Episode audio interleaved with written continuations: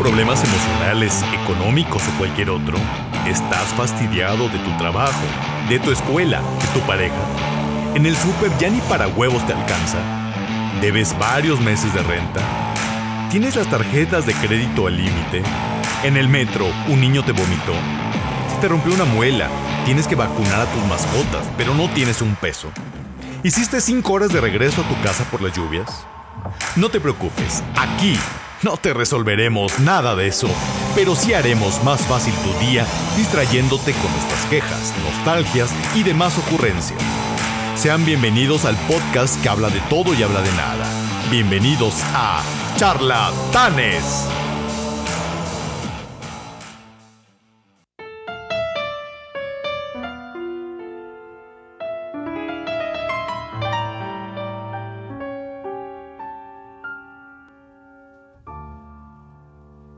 Llegará lentamente y me hallará distraído, probablemente dormido sobre un colchón de laureles. Se instalará en el espejo, inevitable y serena, y empezará su faena por los primeros bosquejos. Con unas hebras de plata, me pintará los cabellos y alguna línea en el cuello que tapará la corbata. Aumentará mi codicia, mis mañas y mis antojos y me dará un par de anteojos para sufrir las noticias. La vejez está a la vuelta de cualquier esquina. Buenos días, buenas tardes, buenas noches. Yo soy Carlos Nandayapa. Yo soy Abraham Montoya. Y en este episodio número 8 de la temporada 2 del podcast Charlatanes, estamos dedicando este episodio ni más ni menos que a la vejez.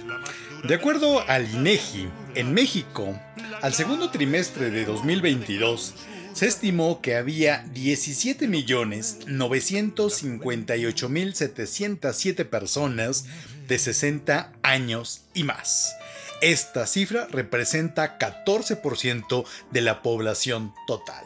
De esta, la mayoría de las personas ocupadas de 60 años y más laboran por cuenta propia, lo que es un claro síntoma de la dificultad que es encontrar empleo y sobre todo encontrar un empleo con prestaciones sociales conforme uno va envejeciendo. De hecho, los trabajadores subordinados y remunerados solo alcanzaron 38% de estas personas de 60 años y más.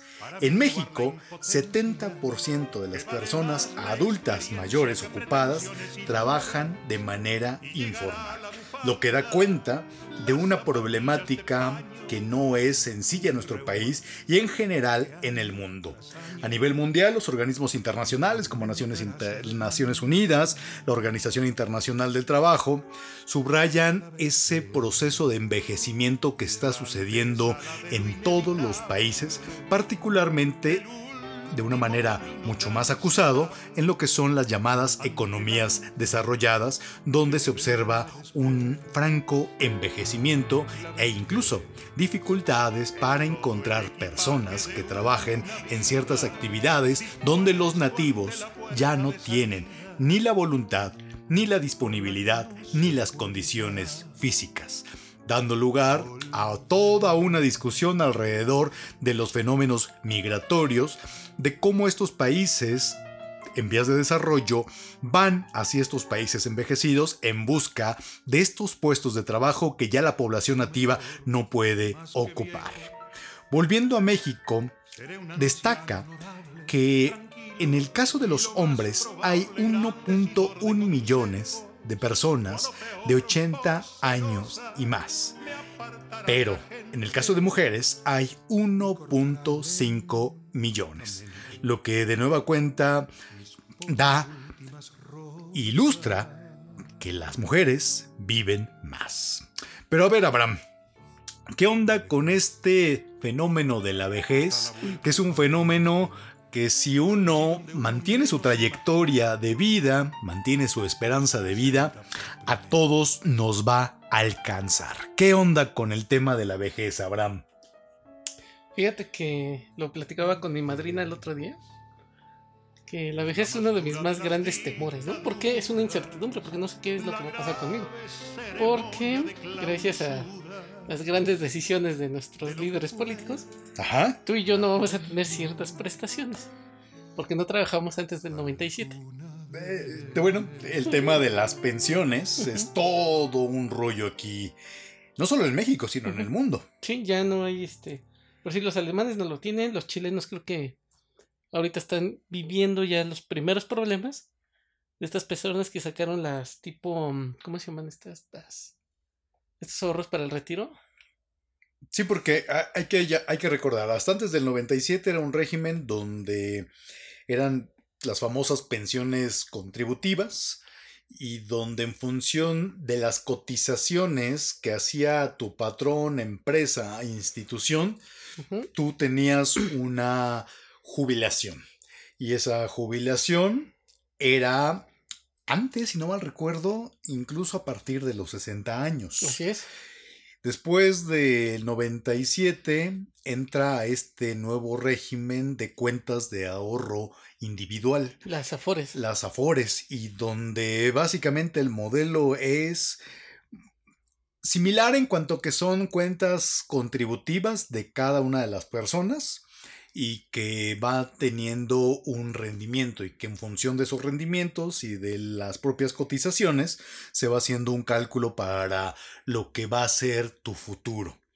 Pero también es cierto que los actuarios y los especialistas financieros llaman sobre un fenómeno que puede ocurrir, que la población que envejece sea más que la generación que esté generando los ingresos. Así es. Y eso lleva a que se está haciendo cada vez más atrás la edad para jubilarse. Ahora son 65 años uh -huh. y hay discusiones que están llamando a que sean 67 y en algún punto quizá hasta los 70 años, porque los uh -huh. cálculos da para la esperanza de vida, dicen más o menos en México andan 78 años, 8 años tal vez aguanto con los jóvenes no me voy a esta parte, pero es imposible pensar 20 años de estar sufragando estas pensiones contributivas bajo los esquemas actuales. Así es, pues ve lo que está pasando en Francia.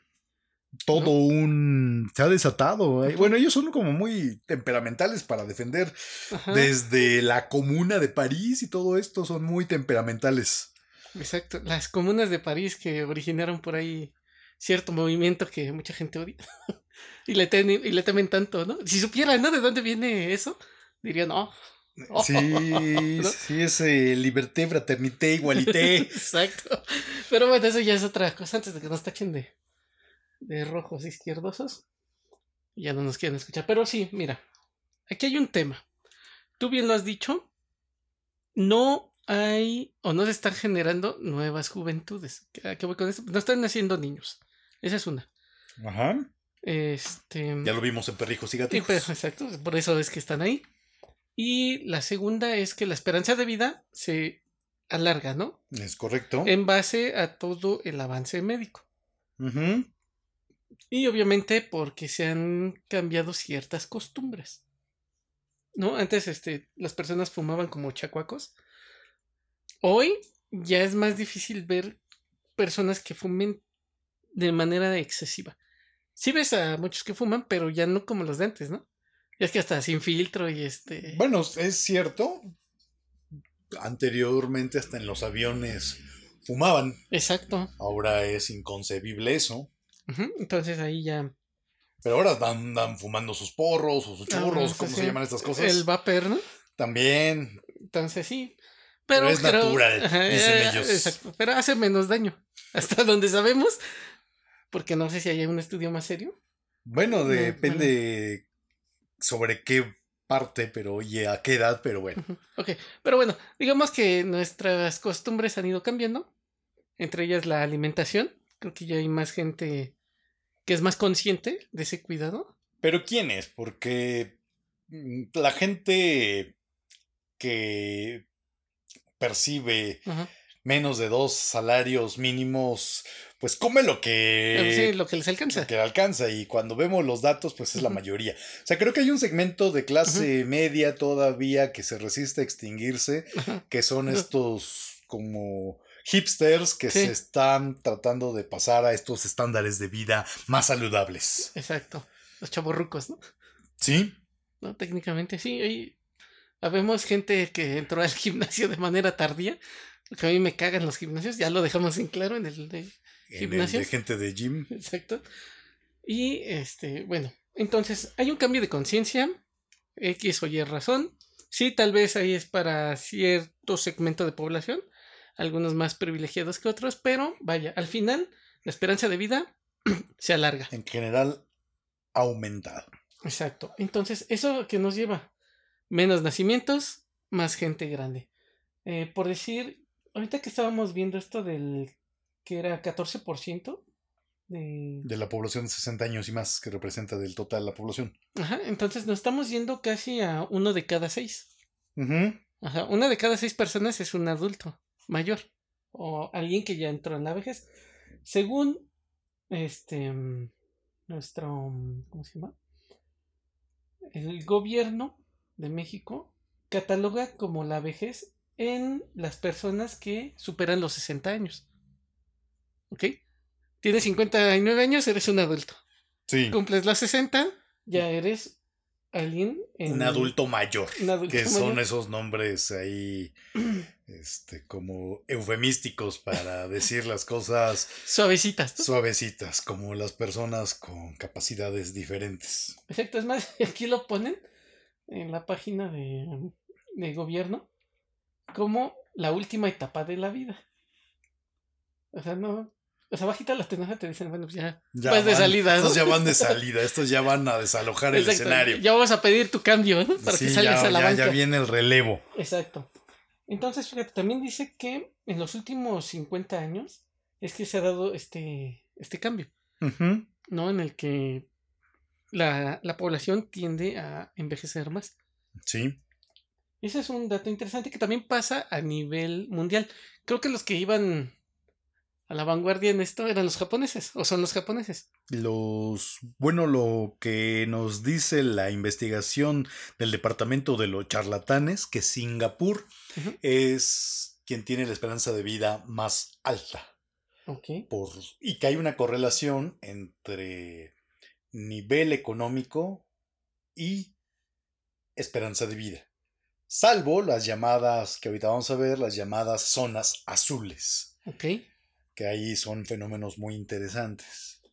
Y fíjate, algo que es curioso, y tú ya lo mencionaste, si separamos a esta población, ¿no? Que ya está en la etapa de la vejez, sí, 6 de cada 10 van a ser mujeres. Y como tú lo dices, las mujeres viven más. Sí, pues hay una relación de 1.5 a 1.1 Sí, eso es mucho. millones de 80 años y más. Si quisieran hacer parejas, pues Ya no, no. no da. No, Tendrían que ser solteras. poliamor para que queden ahí atendidos todos. Exacto. Tienen que compartir este. Sí, pero bueno, esos temas son complicados. ya lo íbamos a planear aquí, ¿no? Y de haber una tómbola, ¿no? Y que a ver quién sale. Exacto. Pero mira, vamos a ver esta, este dato también. En las personas que son, eh, que ya están en esta etapa de la vejez, el, en mujeres van a ser 5.5 millones y en hombres 4.6 millones. Son 900 mil personas De de diferencia. diferencia. Ujú. Eh, tal vez para quienes nos escuchan no les parezca gran diferencia, pero ya cuando te vas a estadísticas y datos que ya se van a lo macro, Sí. es una diferencia abismal. O sea, aunque sea un 1%, un punto 4, si lo llevas a esta escala, es un mar de gente. A nivel mundial hay una proporción en lo general de un 51-49. Un 51% de la población mundial es mujer, un 49% de la población son hombre. Hay una diferencia de 1%. Pero como dices, si lo vemos en términos absolutos y si lo vemos de una manera romántica, Ajá. eso significa así números gruesos, si somos 8 mil millones de personas en el mundo, estamos hablando que hay 80 millones de de diferencia. Es Sí. decir, que habría, si fuéramos únicamente heterosexuales, Ajá. únicamente heterosexuales, hay 80 millones, no, 800, mi- no, son 8 mil, son 880, 80 millones de hombres que no estarían haciendo, como dicen los panchos, con un amor, la vida no se llama vida, estarían condenados a estar solos. Exacto. Que si lo ves en términos estadísticos y ahorita nada más sobre la marcha dices, pues a lo mejor esa es la cuestión estadística también. De que hay 80 millones y esos 80 millones tienen que encontrar alguna forma, alguna combinación alternativa para encontrar el amor. Exacto. Las tómbolas, como lo dije hace Las rato. tómbolas, o, o dices, bueno, si hay 80 millones que se van a quedar, porque no, este, bueno, ahí más bien hay más mujeres, ¿no? Entonces, ¿qué va a pasar con las mujeres? No sé, entonces, ¿cómo se los van a repartir? O empiezan entre todos los grupos a hacer una combinación y Un mutaciones. calendario, ¿no? No sé. Mira, fíjate. Vamos a ver esta, esta estadística. Si nos centramos en personas de 60 a 69 años, obviamente hay más este, mujeres, que serían 5.5 millones, hombres 4.6. Si nos vamos a la siguiente década, de 70 a 79 años, hay 2.9 millones de mujeres y 2.4 millones de hombres. Ahí las mujeres siguen dominando. Y si nos vamos a 80 años y más, ahí sigue acrecentándose esto, porque mujeres habría 1.5 millones y hombres 1.1. 1.1. Entonces, conclusión, vamos a ver más viejitas en la calle. Sí. Si es que salen. Obviamente. Ujú. Y ya a esa edad ya como que dices, ah, no, ya chinguen a su madre todas, ¿no? Y aquí me quedo. Ahora, y también, como tú bien lo dijiste hace rato, el conseguir un empleo ya siendo mayor es bastante difícil. Porque según estos datos del INEGI, que son el más nuevo que yo encontré es del 30 de septiembre del 2022, Ujú. la gran mayoría de las personas que alcanzaron a entrar en esta estadística este, están en un trabajo informal. Más aquellos que andan ganándose la vida, sabrá Dios cómo. Sí, porque si no mal recuerdo, las estadísticas refieren que del 100%, dos terceras partes ya son PENEA, que es población no económicamente activa, y más o menos una tercera parte es población económicamente activa. Y de ese porcentaje que es la PEA, ¿Sí? un 40-33%, como dices, subsisten de actividades informales. ¿Qué es una actividad informal? Pues sacas tu puestecito de chicles, que lo vemos mucho en la Ciudad de México, Sí. que salen, son personas que son enfermas, que incluso ya tienen alguna amputación y que lo sacan propiamente con su puestecito y ahí están vendiendo los dulces. O esta gente que ahora en el supermercado vinieron a desplazar a, a los jóvenes, ¿te acuerdas que antes Sí, eran los cerillitos? Y ahora ya no hay. ¿No? No sé si- que si hubo un cambio en la política o una manera de darles un poco de contención a este segmento de la población, pero tú los ves y ¿qué te gustará la edad promedio? Yo los veo por acá. Pues ya están Pues grandes. sí, serán. Hay algunos que yo creo que andan ya rondando los 80 incluso. Sí, están bien pasitas. Yo creo que andan en la media unos 70, unos 70 años y que ojalá que sea una terapia ocupacional, pero desafortunadamente yo creo que es también una necesidad de complementar los ingresos, porque interesantemente muchos siguen siendo jefes de familia y jefas de familia, es decir, siguen manteniendo a los hijos y a los hijos de los hijos. Ah, sí. O los que no han sufrido el abandono. Que esos son los más desafortunados y más tristes. Exacto. Si alguien nos está escuchando y abandonó a un adulto mayor, chingue a su madre. De corazón. Porque esas cosas no se hacen. O sea, hay que tener una ética y una moral para todo. Pero sí, este. Ahora, esta estadística cubre a estas personas que tienen sus pequeños comercios, pero Informales. ah, informales y faltan los que se están desplazando, juntando cartón, este, pidiendo limosna, están pidiendo los semáforos. Aunque creo que esos no vienen aquí en el, en el dato, por lo que estuve leyendo. Por la propia... siempre es como complicado la clasificación de lo que es la población económicamente activa y lo que es la PNEA. Sí. Pero, en efecto, la población conocida como adulta mayor tiene condiciones difíciles. Ahora, y no nada más aquí en México, ¿eh? No. En general, Latinoamérica. Bueno, Latinoamérica siempre ha sido golpeada, ¿no? Golpeada, ya no digas otros países. Creo que la Europa Occidental la viven bien. Por pues todos los sistemas de seguridad social, que eso también hace una importante diferencia. Sí. Pero por si yo cuando anduve en tierras teutonas vi mucha gente mayor que buscaban en los contenedores de basura, mm. sacaban las botellas de vidrio vacías. Entonces, un cuate que conocía ya, que se llama Miguel, español, me dijo que llevaban creo que cinco o seis botellas a la tipo Oxxo que tienen allá en, Alemania y les regresaban tres euros. Mm. Entonces, no, pues, eran buenos si hubiera hecho. Sí, yo también estaba tentado así, de, pero dije, no, porque les voy a bajar la chamba, ¿no? a los chavos. Exacto. pero bueno, este no es un podcast para deprimirnos. No, pero yo creo que sí es un tema que hay que verlo con toda la pues la parte objetiva y tiene una dimensión bastante cruda. en México recordarás que cuando fue jefe de la de aquí, de lo que antes era el Distrito Federal, Andrés Manuel López Obrador, en el 2000, al 2006. Si no me falla a mí la memoria, él inicia con estas pensiones.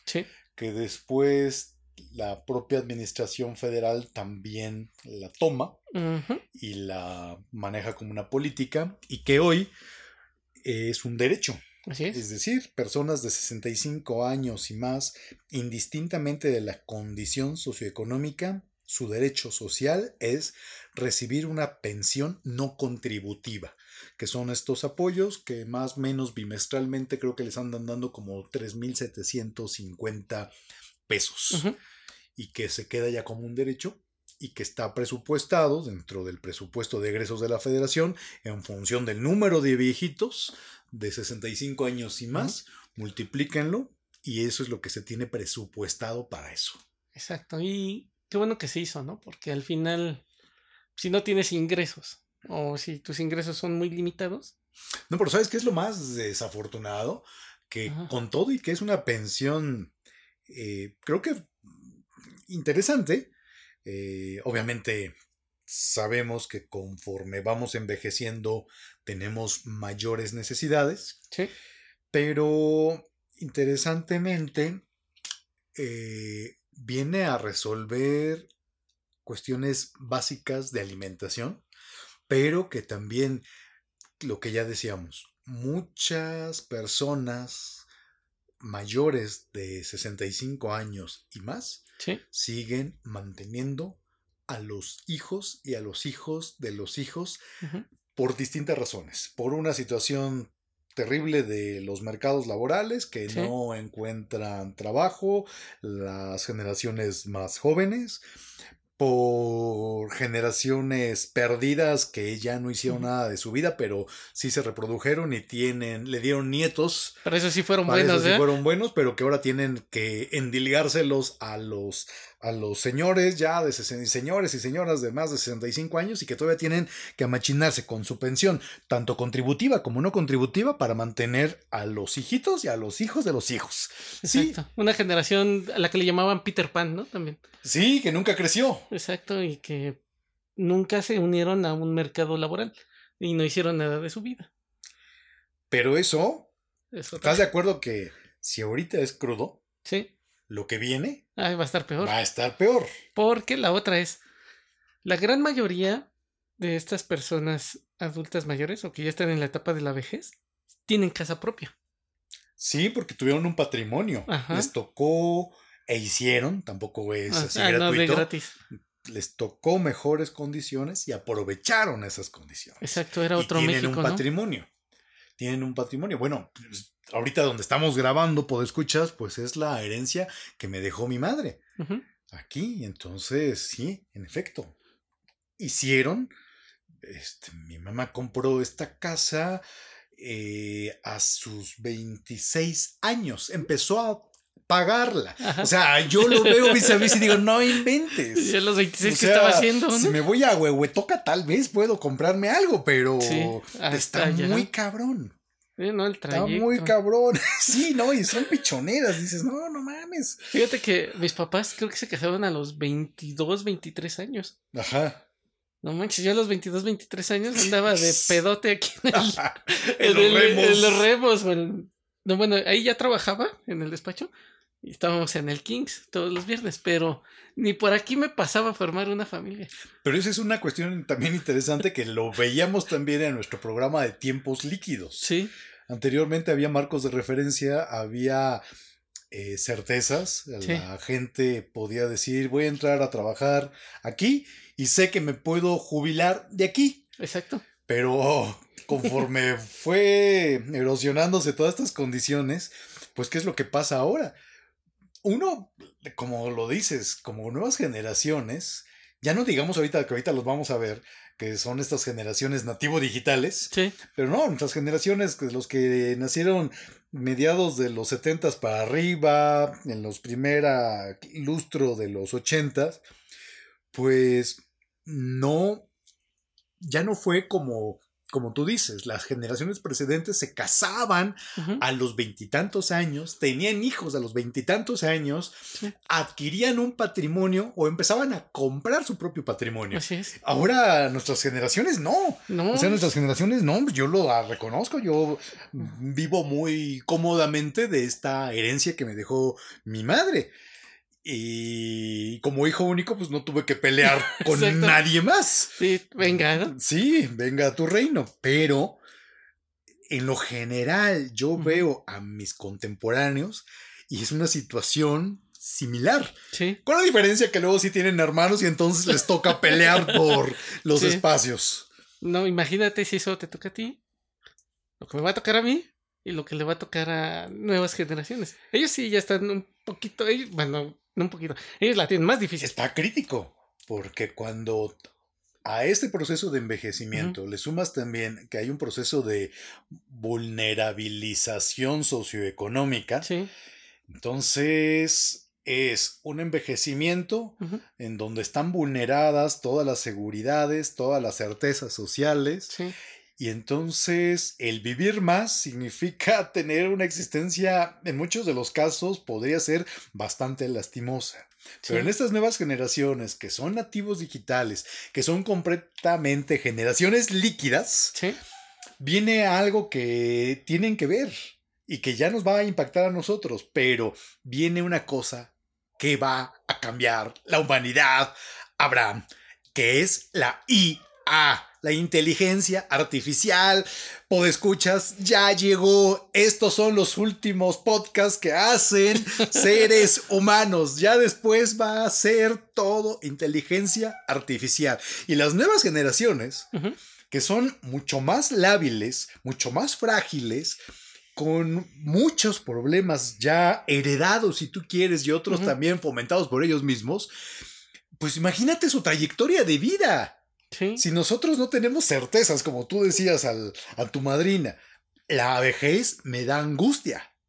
Ahora imagínate estas generaciones que ya no digas la vejez, el salir de la universidad les da angustia. pues no contestan ni el teléfono. Es que es una cosa, la otra vez me sorprende ahí con los grupos que dicen, es que no sabemos qué va a pasar en nuestra vida. No sabemos qué va a pasar en nuestra vida. ¿Y tú, te- tú tenías esa misma pregunta cuando estabas en la universidad? Yo creo que siempre existe una dosis de incertidumbre y mi incertidumbre más iba por tratar siempre de hacer lo que a mí me guste y no encontrar un empleo en donde resignarme.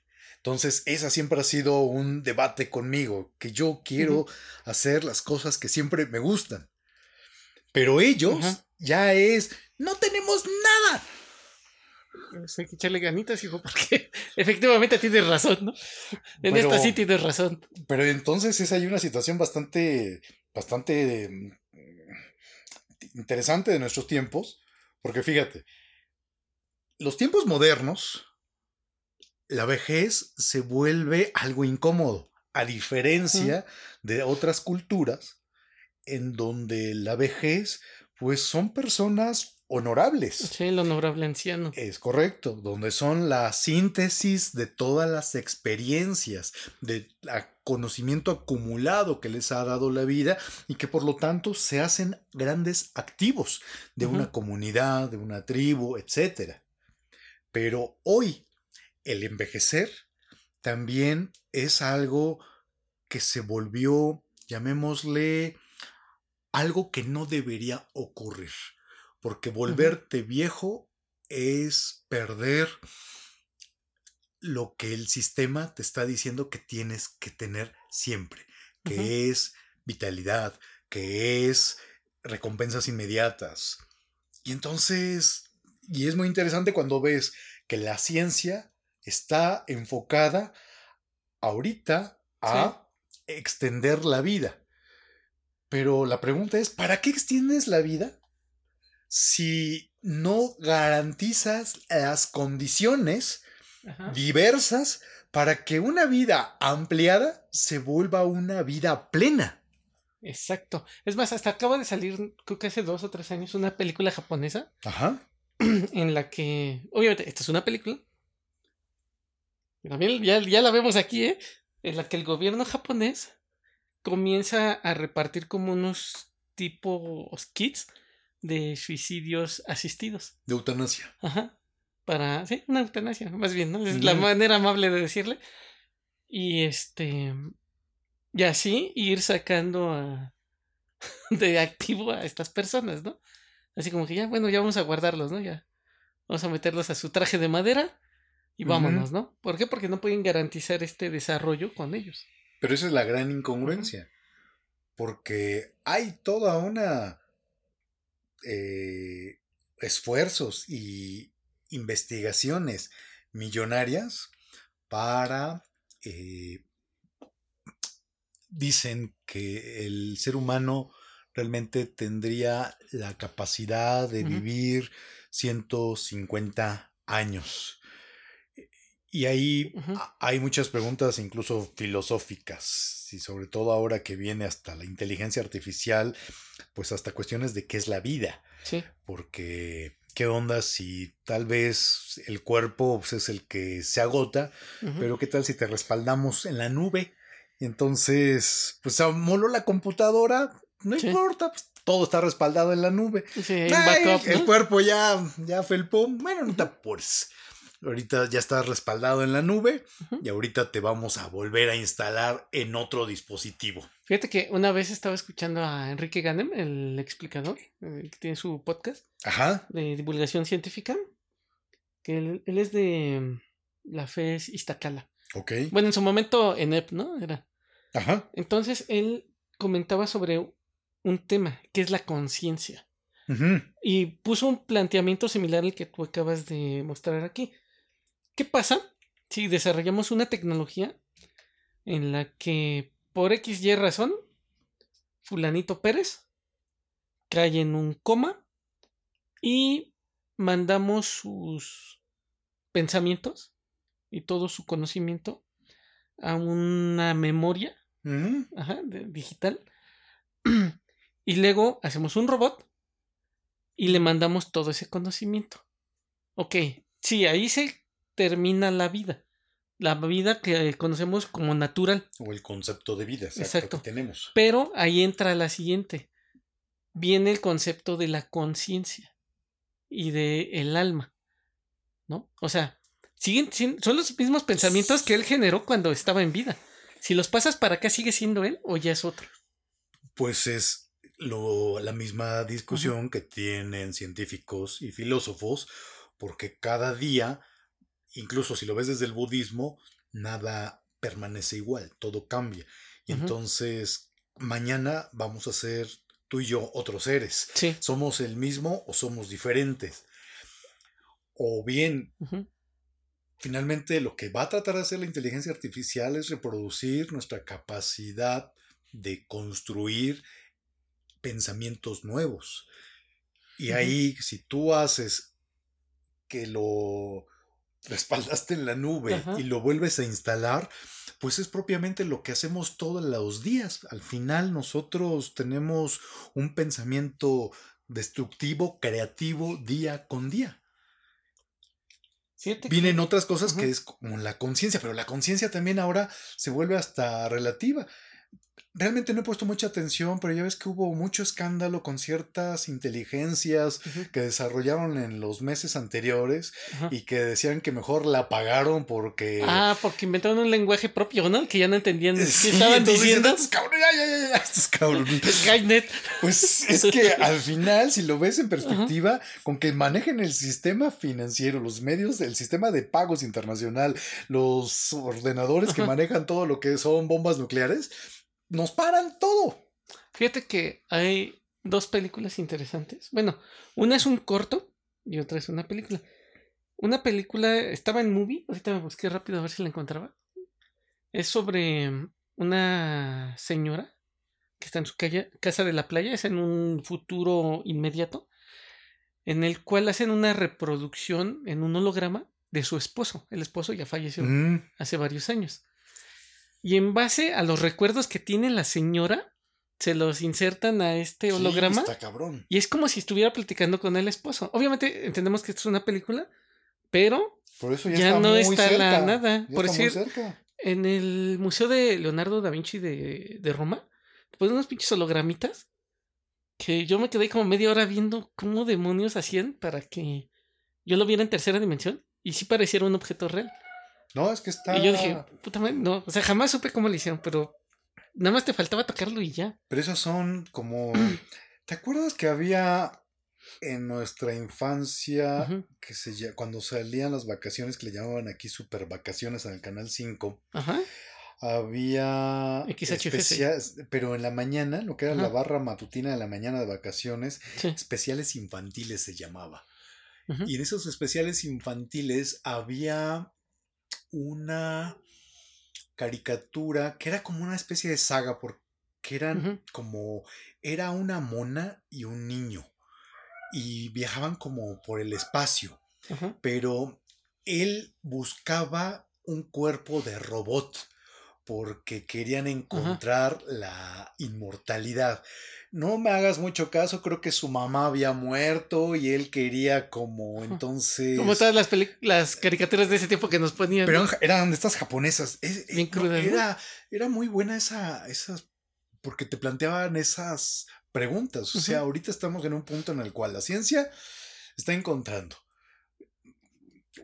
la... ¿Por qué envejecemos? Porque hay un envejecimiento de las células. Sí. Y lo que están encontrando es que los llamados telómeros o tele... Deja ver el nombre correcto. Telómeros, en efecto. Los telómeros, que son estos extremos de los cromosomas. Sí. Y cuando viene la reproducción celular para esta renovación, estos telómeros son como protecciones del cromosoma. Pero en cada reproducción se va acortando. Y ponen el ejemplo que esto es como una cuerda, una, una cuerda de un zapato. Ya ves Sí. que las cuerdas de los zapatos, las agujetas, están eh, rematadas Ajá. en dos extremos Sí, que están plastificados, plastificados. Así es. Y entonces dicen, cada vez que va haciendo esta división, va cortándole a esos remates, hasta el punto en el que ya queda pelón y entonces ya queda desprotegido ese cromosoma. Y eso va a dar lugar a que empiece el envejecimiento. Pero hay otra. El timo, que es una glándula que tenemos del sistema linfático que está a nivel torácico, Sí. es la que genera las llamadas células T. Y esas células T es la que mantiene el sistema inmunológico en condiciones siempre de poderse restablecer. Cuando las células T caen es cuando uno se empieza a hacer proclive. Y este timo, que es esta glándula, alcanza su máximo en la adolescencia. y de ahí empieza a caer, caer, caer, y con ello va aparejado que la producción de células T también van cayendo.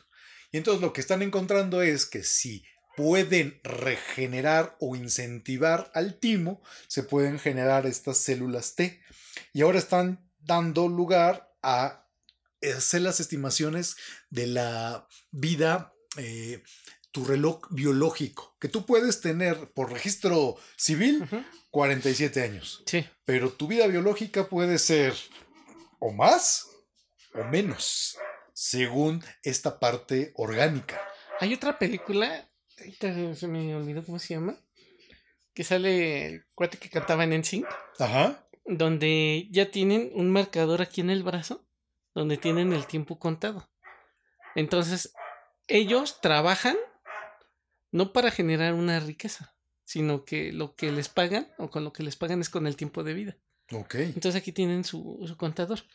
Y fíjate que ahorita que lo mencionabas, nosotros como seres humanos no estamos programados genéticamente para vivir tantos años como lo hacemos hoy en día. Por eso es que entre más envejeces, más fallas tienes. Por si- Ujú. si, fuéramos una especie de auto, ¿no? Entonces, por decir, ayer también que venía escuchando al explicador, él mencionaba un experimento que hicieron con moscas, en el cual a una mosca le quitaron una patita, empezaron a investigar el, los- el genoma y lograron que a la mosca le volviera a salir la patita Ok. pero no le salió en la extremidad, ¿no? O donde estuvo esa extremidad, sino le salió en la cabeza, en, en el cuerpo. Pero él decía, hasta aquí vamos de maravilla, porque ya se pudo regenerar el cuerpo de la mosca. Una vez que se comience a controlar el punto exacto de donde se regenere, dice, ya estamos del otro lado. Como tú lo dices, ok, ¿para qué quiero estar del otro lado si mi calidad de vida va a estar de la chingada? Sí, porque se vuelven entonces como, pues, ¿cuál es el incentivo? Sí, entonces, ¿para qué? Por decir, también estaba leyendo el otro día sobre esta medusa, ¿no? Que es la que se va regenerando y no envejece. Mm, Entonces, el temor de esta medusa, que no muere, es que, pero sí se reproduce. ok. Entonces dicen, no chingues, o sea, esta cabrona, en un punto dado, va a saturar los mares. Porque no tiene este un depredador que acabe con ellas. O que pudiera mantener un equilibrio. Ajá. Entonces ahí también vemos otra parte de que qué tan bueno puede ser que nuestra vida sea más longeva o se pueda prolongar lo, lo más posible. Hay una película que se llama Blade Runner, la de 2049, no sé si la has visto. Ah, vi una, pero no recuerdo cuál, porque hay un montón, ¿no? Hay dos, la de los Ah. 70s, 80s Ah, no, entonces no. con este Harrison Ford. Uy, no. Y hace poco salió otra. Entonces yo vi la de los niños. ah, ah. Hay una nueva, ¿no? No, mira, yo te digo de esta Blade Runner 2049. Esta es una joya de película, ¿eh? Mm. En la cual le meten conciencia, hacen robots. Ajá. O les llaman este replicadores, algo así. Entonces, estos cuates se pueden camuflajear con la gente, los robots. Y alcanzan un grado de conciencia. Ok. Entonces, este, hacen otros robots para cazar a esos robots. Y aquí viene también una cuestión filosófica, ¿no?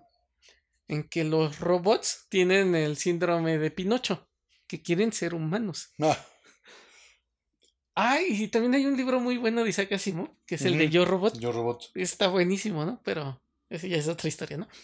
Entonces, aquí en Blade Runner te plantean eso, ¿no? O sea, ¿por qué ellos quieren ser humanos? ¿No? ¿Quién les insertó esa idea? ¿Y por qué querrían ser humanos si pueden estar a nada de ser dioses? Pues a lo son mejor inmortales. es como nosotros queremos. ¿Hacia qué tiendes? Hacia lo que no tienes. Quieres tender a lo infinito y a lo mejor ellos Ujú. que tienen Ellos tienden a lo finito. a lo finito. Entonces Sí. podría ser una, una- pero pero sí no creo que estamos en un punto donde la vejez se vuelve con muchas preguntas filosóficas. Exacto. Y que no es nada, nada sencillo, porque por un lado es ese estigma que la vejez es mala y que hay que eliminarlo. Y por otro lado, bueno, pues que garantiza que tengamos condiciones de vida, porque también si tú vives, pues vas a enterrar a todos y sigues ahí viviendo. Bueno, ya se nos fue Chabelo. Ah, Dios mío, Ese, Chabelo, también este no. programa va para Chabelo. Exacto. Y López Tarso y Rebecca Jones, que también se nos fue. El hombre de papel. Sí, exacto, esa era muy buena esa. Y, y eso nos lleva también a un tema. El tema de la edad es bastante relativo. Ujú. Y ya no solo en términos filosóficos, sino también en términos prácticos. ¿Tú recuerdas cuando eras niño? Fíjate que el concepto, creo que el otro día lo platicamos, no me acuerdo si aquí o cuando... Ah, creo que íbamos en la carretera, Ah, de cómo veíamos a la gente que es mayor a nosotros. Por si yo cuando entré a, a trabajar a- al despacho, quienes estaban como coordinadores tenían 27, 29 años, ¿no? 30, ya los más grandes. Y yo los veía como unos señores. ya. Sí, ya grandes, ¿no? Este, por eso cuando estaba en la universidad estudiando, a mis profesores yo ya los veía como gente grande, ya como viejitos. Y muy seguramente ellos tenían la edad que tengo yo ahora. Sí. Y yo no me siento como en la percepción que En la yo tenía. que tú tenías, obviamente. Exacto. Entonces, ahorita que platicábamos esto, y viene esta pregunta de cómo los vemos o cómo los veíamos, pues ya me hace pensar mucho. En el sentido de que este. Mi percepción cuando yo era joven del adulto mayor es muy distinta a la que tengo ahora. Mm. ¿no? O sea, no es la misma, es totalmente distinta. Una, porque primero estaba chavito. Dos, ya estoy de este lado, ¿no? Sí, Ya, ya. ya, ya, ya voy para allá, ya la vejez, mira, ya la, la veo ya lejos, pero ya la veo, ¿no? Entonces, por decir, de niño, los abuelos eran más jóvenes, Sí, claro. ¿no? O sea, Bueno, cuarenta sí. y tantos ya eran abuelos. Bueno, hay, pero. Ajá. Bueno, ahorita todavía hay, pero lo común antes era, mira, te casas a los veintitantos, luego, era tener tus hijos, y entrando o cerrando los treintas, pues tú ya estabas oliendo a abuelo, ¿no? Y no sé si te has dado cuenta que antes la gente envejecía más rápido. Si tú ves fotos de gente de los setentas Ujú. con 20 años, ya se ven treintones. No sé, a lo mejor es esa más- parte relativa que decíamos. Ajá, Que yo los. Yo me acuerdo en la primaria, cuando iba al Copán, ajá. pues nos formaban a lo que era toda la primaria y a la secundaria. Entonces yo veía desde primer año de primaria a los de secundaria, decían, no, esos ya son señores. Sí, ya le sale bigotito raro, ¿no? Ya, ya eran así como que ya. Y todavía había algo más remoto que era una cosa que les llamaba preparatoria. Ve este ejemplo. Este güey Pues- dice que tiene 17 años y velo, ya se ve bien acabado. No, no creo, eso debe ser este. ¿Fake? Fake, sí, debe ser fake. Igual tenían el síndrome Porque- de Benjamin Button, ¿no? Porque fíjate, bueno, fíjate por ejemplo la película de Karate Kid. Y- Ah, bueno, no, pero ve a este Ralph Racchio se llama, Ajá. creo.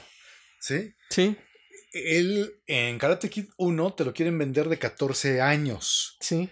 Ve la edad que tenía él cuando hace esa película. Tenía propiamente 22 años. Ok. Cuando la otra vez estaba viendo de Karate Kid esta versión de Jackie Chan. Es. Bueno. Sí, sí, sí, sí, sí. De Jackie Chan y ves Ajá. al niño. Dices, ay, no sé si este, ese niño mocoso sí está muy. Pero también va cambiando en función de cómo quieres transmitir. Sí. Porque eran así como que yo los veía. Como que antes las, los programas lo hacía gente mayor. Sí, por esto de que no podían meter tantos chavitos. ¿no? Y ahora ves puro niño. Pero fíjate, sí, ya este. Ahí han modificado ciertas cosas. Pero regresando a esto de la, a la visión, yo me acuerdo que en nuestros tiempos, de jovencitos chavitos, te cuadrabas más ante una persona mayor, Sí, claro. ¿no? Cosa que hoy en día ya no está No, común. son unos majaderos. Sí, son unos, este... Son unos majaderos. Porque Bueno, antes sí. es cierto, era un respeto. Sí, te cuadrabas y si no te cuadrabas, era madrazo. No, que ¿por qué le pegaste a mi hijo? Por irrespetuoso. Ah, Ok, denle otro. ¿No? Ahorita O sea, lo agarro. Exacto, yo, ahorita- yo se lo agarro y se le Dele. pone los madrazos, ¿no? Y sí, y era, por decir, yo jamás le he levantado la voz a mi abuelita. ¿No? A mis papás menos, ¿no? Porque en cuanto ya los volteabas a ver a los ojos, ya te llegaba el, el, el Ya, madrazo, ¿no? Entonces sí, creo que antes este respetábamos más a los venerables ancianos. Bueno, es cierto, y el respeto se ha ido perdiendo. Cañón. O sea, bien lo señalas. Anteriormente tú veías a la gente que uno concebía ya como gente anciana, que no había ese término de adulto mayor, sino eran gente ya llamabas viejitos, Ajá. ancianitos, y decías, no, pues ellos ya son de, de respetarlos. Sí, ya tiene canas, ¿no? Ya tiene canas o ya no tiene pelo. Ajá. Pero había que respetarlo. Yo me acuerdo, iba, tengo que fui a- acólito de estos que ayudan así a, en las ceremonias religiosas. Ajá. Entonces ahí siempre había viejitos. Sí. Entonces era, pues, pues, Eran los que mantenían la iglesia, ¿no? sí, había que respetarlos, había que respetarlos. Sí, te, y tenías que. Sí, porque cuidadito iban. Porque aparte eran chismosones, ¿no? Iban y le decían a tu mamá, ¿no? Este cabrón hizo esto, ¿no? Sí, en efecto. Y ya venía la consecuencia, ¿no? Que Era, a ver, ven para acá. No era un regaño, no era ya así el. La disciplina, ¿no? De todo. Esa Sí, disciplina pues, marcial era- que teníamos. Era un respeto que uno tenía y, y además era verlos como esta canción de, de mi viejo. Porque era crecieron con tranvía y vino tinto. Sí. E- Esos, entonces, sí, era, pero eso era padre, esa convivencia con estas personas mayores, porque eso te infundían, te infundían vivencias, te infundían cultura, Sí. cosa que ahora tú ves a estas generaciones, no digo todas, Sí. pero hay mucha violencia hacia las personas de la tercera edad, hoy conocidas como adultos mayores, y que no solo es de los hijos, sino de los propios nietos. Sí, yo son unos peladillos. Yo luego los veo los chavitos. Yo por eso no quiero tener hijos. Porque veo a los niños en la calle, cómo son de irrespetuosos. Que dices, no manches, o sea, güey, pues, ¿quién te educó, no? O sea, ¿qué onda también con tus padres, no? O sea, si así le faltas el respeto a la abuela, que no se puede esperar de, del trato de tus padres, ¿no? ¿Quién sabe dónde se perdió? Sí, este- un este- momento ahí. este, este Raro, ¿no? rollo.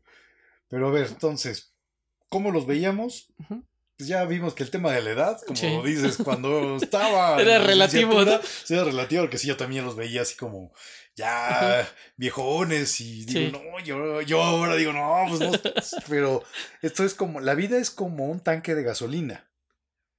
La primera mitad se va lento. Sí. Pero una vez pasado la primera mitad, la segunda mitad del tanque se va rapidísimo. Y se enciende el foquito, ¿no? Y se empieza a encender el foquito y dices, vale, gorro, o sea, dices, yo ya rebasé la mitad de mi esperanza de vida. Y entonces ahí es donde dices, sacos. Ver, ¿y qué he hecho, no? Y ahí vienen esas preguntas. Pero fíjate que. Y bueno, sí, sí te haces muchas preguntas. Pero también hay diferentes tipos de viejitos, ¿no? Sí, Mira, por decir, están. Como lo decíamos, ¿no? Aquel viejito que empezaba a platicar. Te decías, esta historia va a estar buena, ¿eh? Aquí va a haber contenido, ¿no? Y le ponías atención, ¿no? Este. Contaban sus vivencias. Que además eran vivencias. Casi la gran mayoría, por lo menos las que yo llegué a escuchar, eran de. que venían desde la carencia. Sí, ¿No? eso es otro, otra característica. que tal vez es por eso que no hay un respeto. Porque hay estas nuevas generaciones que nacieron con más que lo que tú y yo tuvimos. Sí, Ajá, fácil, eso te lo puedo asegurar. sí. Es más, yo te puedo asegurar que todos mis alumnos en este momento tienen más que lo que tuvieron sus padres a su misma edad. Habría que verlo, pero algunos sí que. La gran mayoría, yo estoy seguro. Entonces, este, venían estas, estos venerables ancianos que se ponían a hablar y tú hasta decías, ay, como que me interesa escucharlo, ¿no? Y tenían hasta buena narrativa, ¿no? Porque te iban envolviendo en sus Sí, historias. sabían hablar, sabían comunicar. Eran más formales. Eran formales, un buen vocabulario. Exacto, por eso yo me acuerdo de mi bisabuelo ahí en, en Michoacán. Y me acuerdo cuando contaba sus historias. Y, y es curioso porque mi bisabuelo era el tote Ajá. y de ojo gris. Ok. Y yo soy chaparrito y moreno. no sé en qué momento. Los ojos no me importan, pero sí me hubiera gustado un poquito más de altura, ¿no? Pero Ajá. en sí de mi familia creo que yo soy el más chaparrito. Ok. Por eso me cagan todos. No, yo no tengo problemas con eso. Pero este. Sí, o sea, contaba buenas historias. Nos contaba cuando. Ellos son, obviamente, de Michoacán. Este. Tenían sus tierras para sembrar.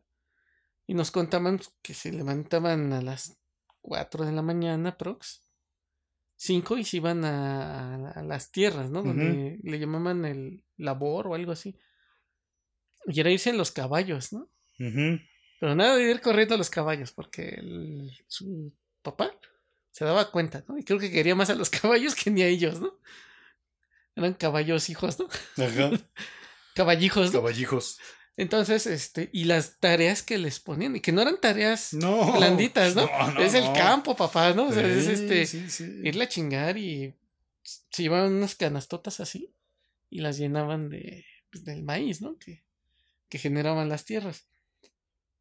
Y el dinero, pues también a cuentagotas, ¿no? Entonces, muchas de las historias que yo conocí de ellos pues, venían desde la... La carencia, ¿no? esfuerzo, de la carencia. Entonces, creo que por eso tal vez uno valoraba más esas historias, ¿no? Porque dices, ay, la madre, él no tuvo nada. Y yo aquí estoy fresa. En sí, yo creo que nuestros bisabuelos nos veían débiles. Así como nosotros ahorita las nuevas generaciones decimos, sí, son bien frágiles. Ellos también decían, no manches, estos cabrones. De entrada tienen baño adentro de la casa, ¿no? Sí, sí. y tienen sí. energía eléctrica, En efecto. cosa que ellos no tuvieron. No, no tenían, no, no tenían. Entonces, Pero este. bueno, mi abuelo, mi abuela, pues, que fueron longevos, arriba de los 90 años. Te digo, mi abuelo es del siglo, de finales del 1800. Mi abuela de los 1920. Ujú. y, y- y es cierto, no había electricidad, no había todos estos satisfactores. Y inician así. Exacto. Entonces, creo que las. En algún momento hemos estado del lado de la. del que te ven como débil, ¿no? Sí. Pero creo que ahorita sí se acrecentó mucho. ¿eh? Ahí sí se Sí, pasaron de lanza, ¿eh? Sí, ya Ahí no tienen perdón de Dios. Y fíjate, y también tenía un, un vecino, era un pinche viejito amargado, que le doy parte de razón porque seguido se nos volaba el, el balón a su casa. Una pelotita de esas, de las de. pues Sí, de esas de gomita de. Sí. Y era gritarle, señor, ¿no? Ahí estábamos, señor, ¿nos puede nuestra bola? Y ya salía así todo emperrado, ¿no? Y ya no la aventaba, ¿no? Ya en algún momento sí nos llegó a ponchar las pelotas. Las pelotas. Sí, pinche mono. Pero. Pero ¿por qué se amargan? Mira, yo creo que sus familias se distancian de ellos. Tal vez es por su actitud. Puede ser la actitud, pero también puede ser como esta película de Vecino Gruñón. Ujú. Esta que salió apenas con un remake con este. ¿Cómo se llama el que hace de Forrest Gump? Ah, este. Tom Hanks. Ajá. Y pues lo que ocurre es que también se van quedando solos porque Sí. muere su pareja, mueren sus amigos, Ah, bueno, empiezan sí. a aparecer las enfermedades, empiezan a agravarse las carencias económicas y con todo este contexto, pues creo que lo difícil también de vivir es mantener los incentivos y creo que a ellos, y eso es lo que yo creo que nos causa también temor. ¿Cómo mantienes los incentivos para vivir? Entonces dices, ah, caray, este, se vuelve una cosa complicada porque van cayendo tus seres amados, Sí. y van aconteciendo enfermedades, van suscitándose muchas cosas. Entonces yo creo que hay gente que llega amargada. Habrá alguna que ya son por... Ahora sí que son actitudes malas, Sí. Mal aprendidas, la forma de vivir, pero otras que las circunstancias lo superan. Exacto. Y luego aparecen dos chavitos gritones que se les vuelve la bola. Y dicen, pues está, ¿no? Entonces, sí. por eso yo creo que ese es eh, el gran tema, ¿no? que son amargados. ¿Cómo, ¿Y cómo mantienes? ¿O cómo, cómo vamos a evitar. Abraham, volvernos ¿Así? unos viejos gruñones amargados? Ay, no sé, yo siento que voy que vuelo para allá, ¿eh? Entonces, por eso te digo, o sea, ¿cómo, cómo mantienes eso? Pues, Quién sabe, ojalá y no pase, pero bueno. También están los viejitos amargados. Y fíjate que había una, una viejita ahí en mi calle. Estoy hablando de mil, ¿qué te gustaba? 995. Ajá. No manches, ya llovió. ¿no? Yo estaba chavito. Entonces, este. Pues eran princip... No sé, eran medianos de los noventas. No había muchas cosas en ese entonces. ¿No? O sea, el, el Tratado de Libre Comercio que entra en el 94. 94. ¿No? Yo te estoy hablando uno o dos años después de esto. Los días martes, cerca de la casa de mis papás, se pone un mercado. Ujú. Entonces, con todo esto llega un cuate que vendía hot dogs No. los mercados. Y no cualquiera te vendía hot dogs, menos allá. O sea, de este lado del mundo sí había más, ¿no? De ese tipo de cositas. Pero allá no era tan común. Era más como que de algo especializado, ¿no? Ujú. Pero ya que alguien te los vendiera en un mercado, era así, ah, wow, ¿no? Entonces cuando llega este güey, era una sensación. Porque pues era un hot dog, ¿no? O sea, nadie te vendía hot dogs. Entonces, yo todos los martes me salía de mi casa después de que llegaba el transporte de la escuela y nos dejaba. Porque sí teníamos carencias de muchas cosas, pero mis papás se aseguraron de que hubiera un transporte que nos llevara y nos trajera, ¿no? Y este, entonces ya llegaban. Ya le gritaban a los que veían caminando, ¡jodidos! Sí, pinche puta. No.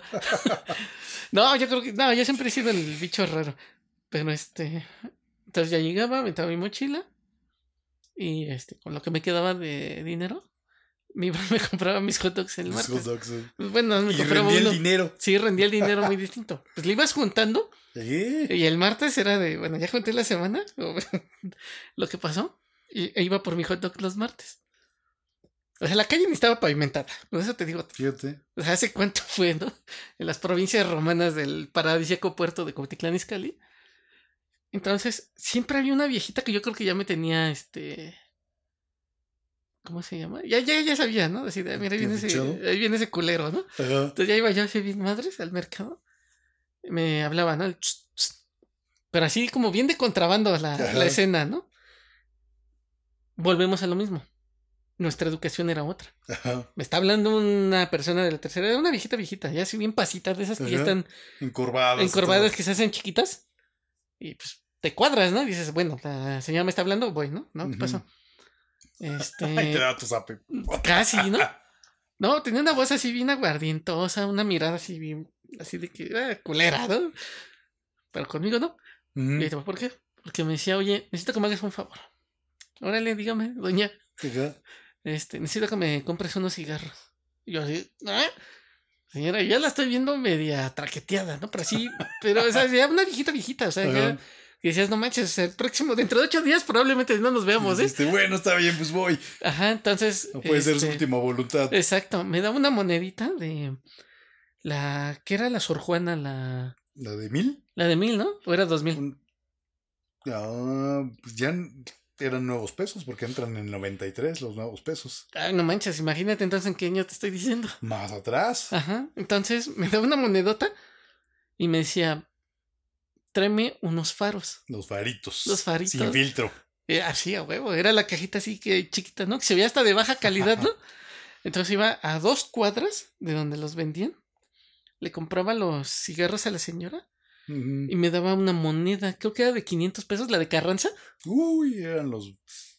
Eran. O sea, los billetes. ah, Yo recuerdo los billetes de Carranza, si eran Sí. de 500, si no recuerdo. Ajá. Pero había la moneda, ¿no? También una chonchota. También, sí. No. Bueno, total, con lo que ella me daba, regresaba, le daba sus cigarros. Su vuelto, como dicen. Era el vuelto. No, el trato era que yo me quedaba con el cambio. Porque eso me lo dijo desde un principio la señora. ¿Me traes eso? Te quedas el cambio. Entonces, con el cambio, yo iba y me compraba mi hot dog. Todavía más. Sí, no, pues ya con ese la armaba, ¿no? O sea, ya no, ya no, este, ya no era una merma, ¿no? Sí. ya era un negocio, ¿no? Entonces, todos los martes ya era este de que Y que pasaba. a los de la tienda le valían, eh, ¿quieres Ah, sí, cigarros? exacto, le valía madre, Sí, ¿no? niño te por ocho. Exacto. Sí, entonces cada ocho días, yo creo que me la aventé así como medio año. ah, Iba a los martes y ahí no está la viejita, ahorita regreso, ¿no? Me doy la vuelta, ¿no? Y yo creo que también la viejita se cansaba de esperarme así, cabrón no viene, ¿no? Ajá. Y ya de repente, sí, como al medio año se, se murió la, la viejita. De cáncer, ¿no? De pulmón, ¿no? No, sabrá Dios de qué se habrá muerto. Pero no, no creo que haya sido por fumar, porque fumaba con madres. No, yo también tuve un encuentro ahí cercano con viejitos, los que me atropellaron. Ah, los del que bocho, entraron ¿no? raudos y veloz en el bocho y madres que me llevan. Entonces también, poco después yo creo que también los señores fallecieron por la impresión de que me vieron abajo de su bocho. Los Era remataste, un bocho ¿no? azul. Ajá. Eh, me acuerdo, era un bocho azul y digo, no mames, no, no, no, no estás enfrente que lo estás atropellando más. Ay, el tope, ¿no? Exacto, sí. Este tope no estaba ayer, ¿no? Sí, Aquí. Dije, no, no, no, yo me paro y me voy. No manches, sí. Sí, siempre tuvimos ahí encuentros con los viejitos. Y Y hay unos viejitos curiosos. Sí, hay unos que son chistositos, que son como que buena ondita, ¿no? Yo recuerdo, por ejemplo, aquí en la iglesia de Santa Cruz Ajá. estaba Doña Mari. Doña Mari vivió prácticamente su vida en las iglesias. Ella eh, estudió en el Conservatorio Nacional, Ok. estudió órgano y como a los veintitantos años, haz de cuenta como Frida Kahlo, Sí. tuvo un accidente en el transporte público y quedó este doblada completamente. Entonces era así, era una bolita. sí. Y doña Mari era una persona tan curiosa porque a doña Mari la conocí o empecé a tratar con ella más o menos 1993 y tocaba con todo y su dificultad que tenía como ya una artritis, tocaba el órgano ahí en la iglesia y lo tocaba muy bien Ajá. y, y era bastante noble doña Mari, a pesar de que tenía una cara como un poco adusta, Ajá. era nada más la primera fachada. Después era así bastante, bastante, bastante amigable, simpática, chistosa. Entonces hay como dices también viejitos curiosos que te quedan Ajá. como esos buenos sabores de la vida. Fíjate que ahorita me acordé de uno. Bueno, ahorita voy a contar esa historia. A veces no la tenemos que editar. Pero bueno, la primera es este. También a la vuelta de mi casa. Yo ya iba como en la secundaria, yo creo. Las calles estaban pavimentadas. Y yo siempre veía una, una viejita, doña Goyita, que iba por una caguama. O sea, iba con su bolsita, ya es que eran de esas bolsitas tejidas, Sí. como transparentosas Ajá. iba y se pasaba la calle, la avenida, y yo decía, qué poca madre, mandan a la viejita por la caguama, hijos de la chingada, ¿no? Ya no perdón de Dios, ¿no? Dios. Entonces, como a mí me tocaba ir por el refresco a la hora de la comida, Ajá. ya sabes, Sí. Este, la señora le tocaba ir por la caguama. Entonces nos topábamos en la tienda.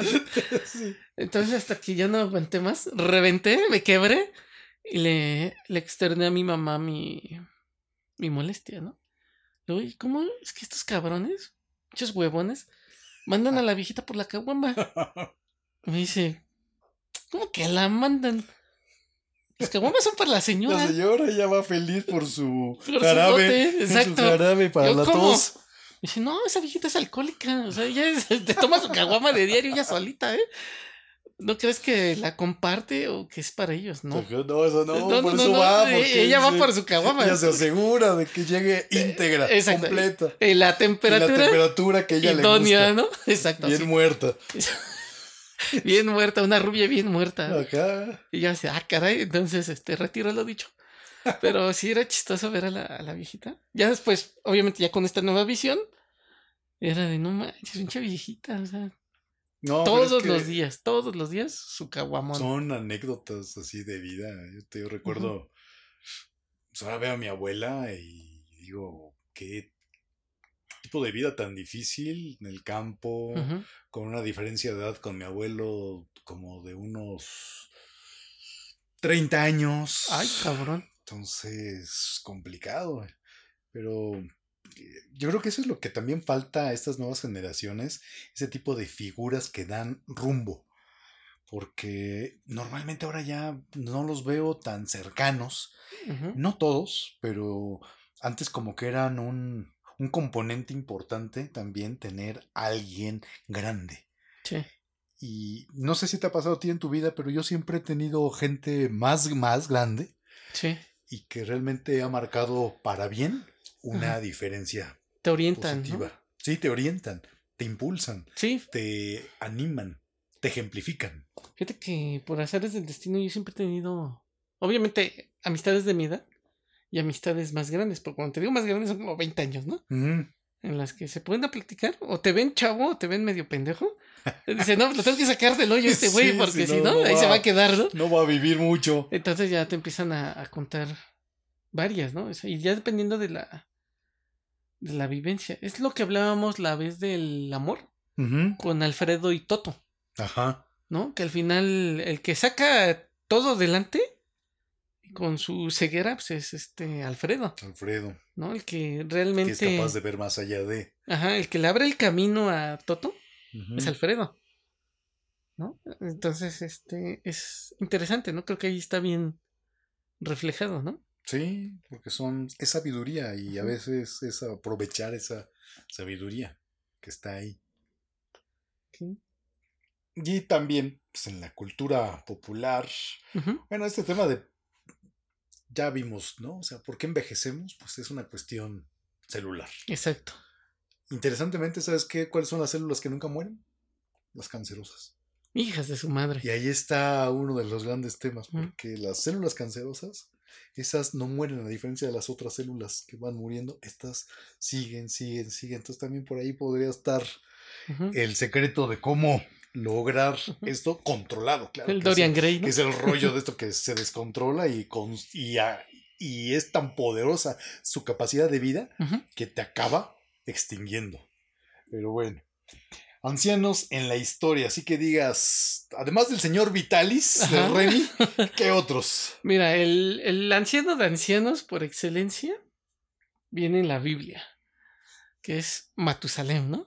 Estos personajes que vivían 800 años y Sí. toda su prole que vivían, creo que el más chiquito es como de 400, 375 años, una cosa así, ¿no? Mira, fíjate que por aquí tenía el dato que Matusalem vive 900 años aproximadamente. A ver. Matusalem, aquí está.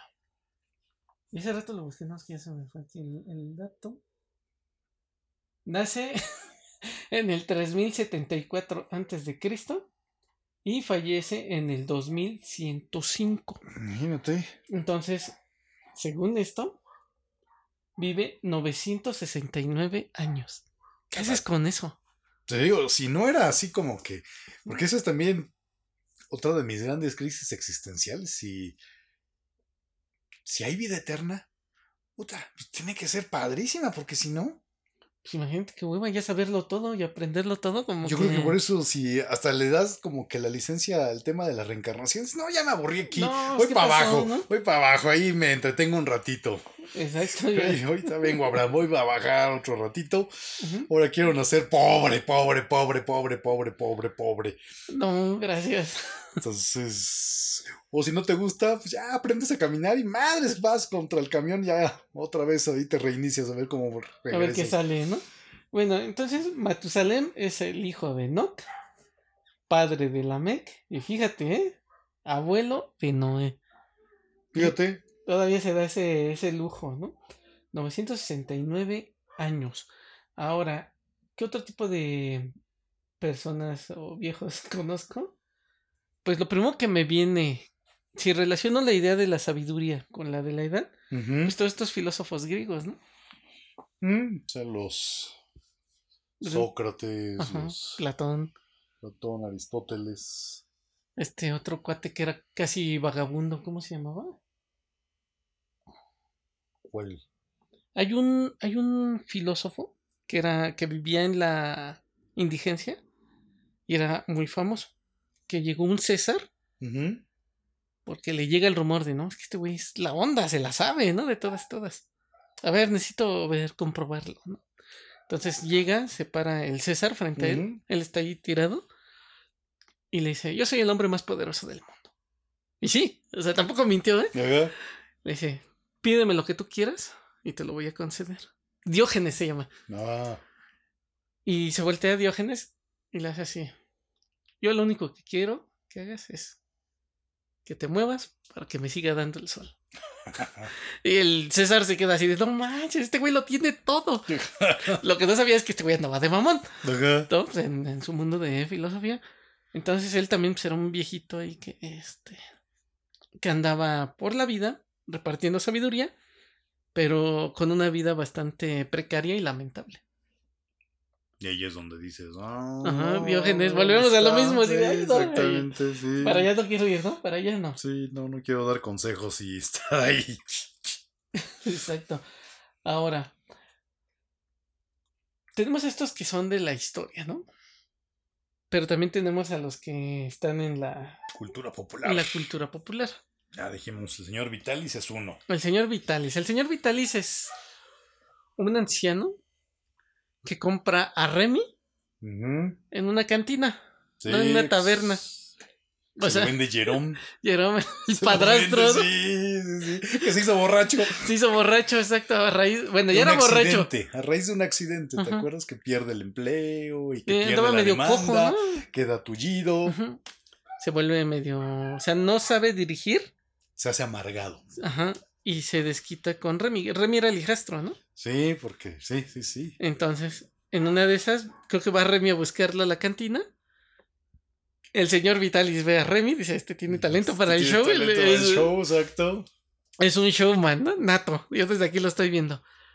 Y se le acerca. No sé cómo llegan a este trato. Eh, Porque él está bebiendo y Ajá. entonces. eh, pero es que este Jerome se lleva a, a Remy Ajá.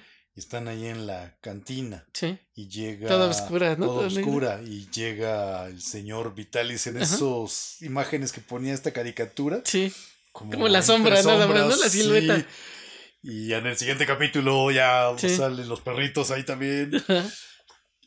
Y es cuando le ofrece él comprarle a Remy. Exacto. Fíjate que Remy, Remy está basado en una novela francesa que el nombre original El niño sin casa o el. no se llama Sin Familia. Ok. O sea, para rematarte, o sea, si no estabas contento con lo que ya te presentó la TV japonesa, aquí te dice, no, se llama Sin Familia. ¿eh? Sin familia. Entonces le, el señor Vitalis, que es un anciano que va de pueblo en pueblo, en pueblo haciendo como performance. Teatro ambulante era estando pero. Era estando perros y hacía performance.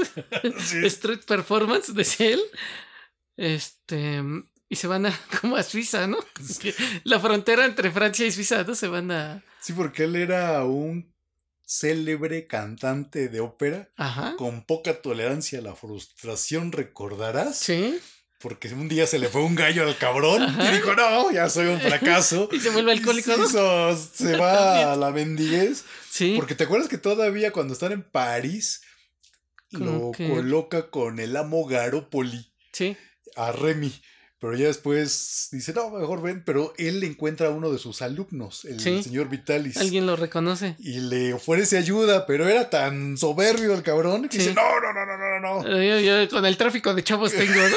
sí, exactamente. Sí, dejado. Sí, pero era curioso porque también ahí tú vas viendo todas las aristas del señor Vitalis. Toda la historia de vida, Ajá, toda- porque se hizo- eso tal vez contesta nuestra pregunta de por qué se hacen amargados. Poca tolerancia a la frustración. Exacto, en el caso del señor Vitalis. Sí, ¿no? hay que seguir con la terapia, Abraham. Exacto. Entonces, hay una parte donde le compran pantalones nuevos a Remy. Ajá. Y el señor Vitalis, sin temor alguno, se los recorta, ¿no? Para que le queden aquí la Ah, pantorrilla. ya, yo dije, y, caray, y ¿cómo le ese- pone los cordones. Los cordones. Para Y que- el- Así te vas a ver más mendigo. Exacto. Vas a dar más lástima. Y se ve bien chistoso cómo le cortan los pantaloncitos. y se cae el, el, la parte sobrante de la tela, cae. Y ya ves que venía la toma así como en cámara lenta y la música. Y la cámara de Revit así, ¡ah! Mis pantalones nuevos. ¿Qué? Pero es que con esto sí. Esto va a dejar más dinero. Exacto, sí, sí, sí. Esto, bueno, peor que se habías dejado como mini short, porque entonces sí, ah, sí, sí, sí, sí, estaba más raro, ¿no? Más grave. Y, pero bueno, ahí tenemos al, al señor Vitalis, ¿no? Que era. Ese es uno. Ese es uno. Si nos vamos a Heidi. Ah, también el abuelo. El abuelito, dime tú, ¿no? Sí, sí. Que era. Ahí hasta donde yo me acuerdo. Pues son unas madresotas, ¿no? Que te los ponen. Sí, es que, es que si tú lo ves desde la perspectiva de un niño, pues todo, el mundo lo ves grandote. ¿No? Por decir, el señor Vitalis y el abuelo, dime tú. Pues yo creo que era el mismo dibujante porque eran medios cuadrados. Cuadrados, ajá. Ajá, mamadones, unos. Sí, este, sí, sí, unos mamers. Sí, eran mamers, iban al gym, ¿no? Ajá. Y este, por decir, el, el abuelo de Heidi siempre era como que la, el aprendizaje con él, ¿no? todas las historias tenían una, un cierre en el cual Heidi aprendía algo, pero porque también lo vivía ella y el abuelo le decía, mira, lo que pasó fue esto. Sí, porque a, falta del papá, eran como que ellas las, ellos las figuras que juntaban amor y sabiduría. Exacto, y también regañaban a Heidi, ¿no? Este... Daban dirección. Daban dirección. Sí, porque si no, Heidi lo iba a terminar con su cuenta de OnlyFans y, y no era lo que quería el abuelo. No, solo mandaba la clarita a la barranca, sino también iba a hacer otras cosas. Exacto. Eso de la barranca. Ese capítulo nunca lo vi. hay una animación bien chistosa del. ¿Cómo se llama? De los marginales, maldito marginal. No, no, no. Con Heidi. Ah, te lo voy a mandar esta cajeta. Pero bueno, tenemos al abuelito, dime tú, que es la sabiduría. ¿no? O sea, por decir, el, el Vitalis era la resiliencia. Pues sí, sí, sí. ya te chingaste, ya esta es tu vida y vas a tener que salir, salir adelante con los medios de producción que tenemos. Sí, son los, perritos y un niño. Exacto. Y el changuito. Sí, exacto. que era lo mejor. Exacto. el que se murió el primero. Fue el primero que se murió. Sí. Dándolo todo en el escenario. no, no, no, no, hasta la fecha digo, no. corazón alegre, cabrón. ¿Cómo te fuiste? Sí, no, no, no, no, no. Y por decir, el abuelito, dime tú, te representaba eso, la sabiduría del hombre mayor. ¿No? Del que ya vivió, el que ya tuvo la experiencia, el que ya la regó y el que te está diciendo, no hagas esto. ¿Por qué? No por un capricho mío, sino porque a mí ya me pasó, el resultado no fue tan bueno y tal vez yo no lo deseo para ti. Sí, es que en varias están esas figuras de los abuelos. Belly Sebastián. Sí. También recuerdas que estaba ahí con su abuelo. Ajá. Su mamá se había ido a trabajar. Sí. Ahí al otro lado. Exacto. La pasó un pollero, ¿no? Sí, exacto. Ahí los Pirineos. Lo pasó, porque ellos eran de. No, ellos eran franceses. Sí. Se fue a España, creo a una, era como cantar, era como un, algo también así como algo así era, sí, algo raro, como gitana, una cosa así. A probar fortuna y no cuajó la carpa. No, y por si se encontró con Franco, ¿no? Ya ves que a los gitanos también no los traía muy. Sí, porque era como. ¿Qué época sería? Como los 40, ¿verdad? Sí, estaba Franco ahí. Sí. Estaba todo el eje del mal. Él y Sebastián también con el abuelo. Porque nunca está el padre biológico. Sí, ¿no? Ahí es algo. Está el padre biológico. ¿Qué otro? Estaba el papá pitufo. Ah, papá pitufo. Ah, sí, todo, la sabiduría. Era él, ¿no? Y es más, hasta él traía el uniforme diferente, ¿no? Diferente, sí, él sí tenía que. Sí, tenía que distinguir. Y además lo era el único pitufo que tenía barba, ¿no? Sí. Porque todos los demás eran lampiños. Eran lampiños, solo él se dejó la barba. solo él podía tener la barba. Exacto, era el, barba blanca. Y también ahí él representaba como que la centralización de las decisiones. El patriarcado. Era el patriarcado, ahí en, Se me quedan raros, solo había pitufina, una pitufa. Una pitufa para toda la banda, ¿no? sí, Y además era rubia, ¿no? Bueno, era negra, de pelo negro antes. Salió ah, de pelo negro. Y ya le hicieron un embrujo y la, y la volvieron buena, la volvieron rubia. Ay, hijos de su madre. A ver, déjame. Sí, era una. No me acuerdo, creo que esa la hizo. La hizo Gargamel. La hizo Gargamel. Es que aquí no me la veo con el cabello No, pero esas son de las nuevas. No, no, no.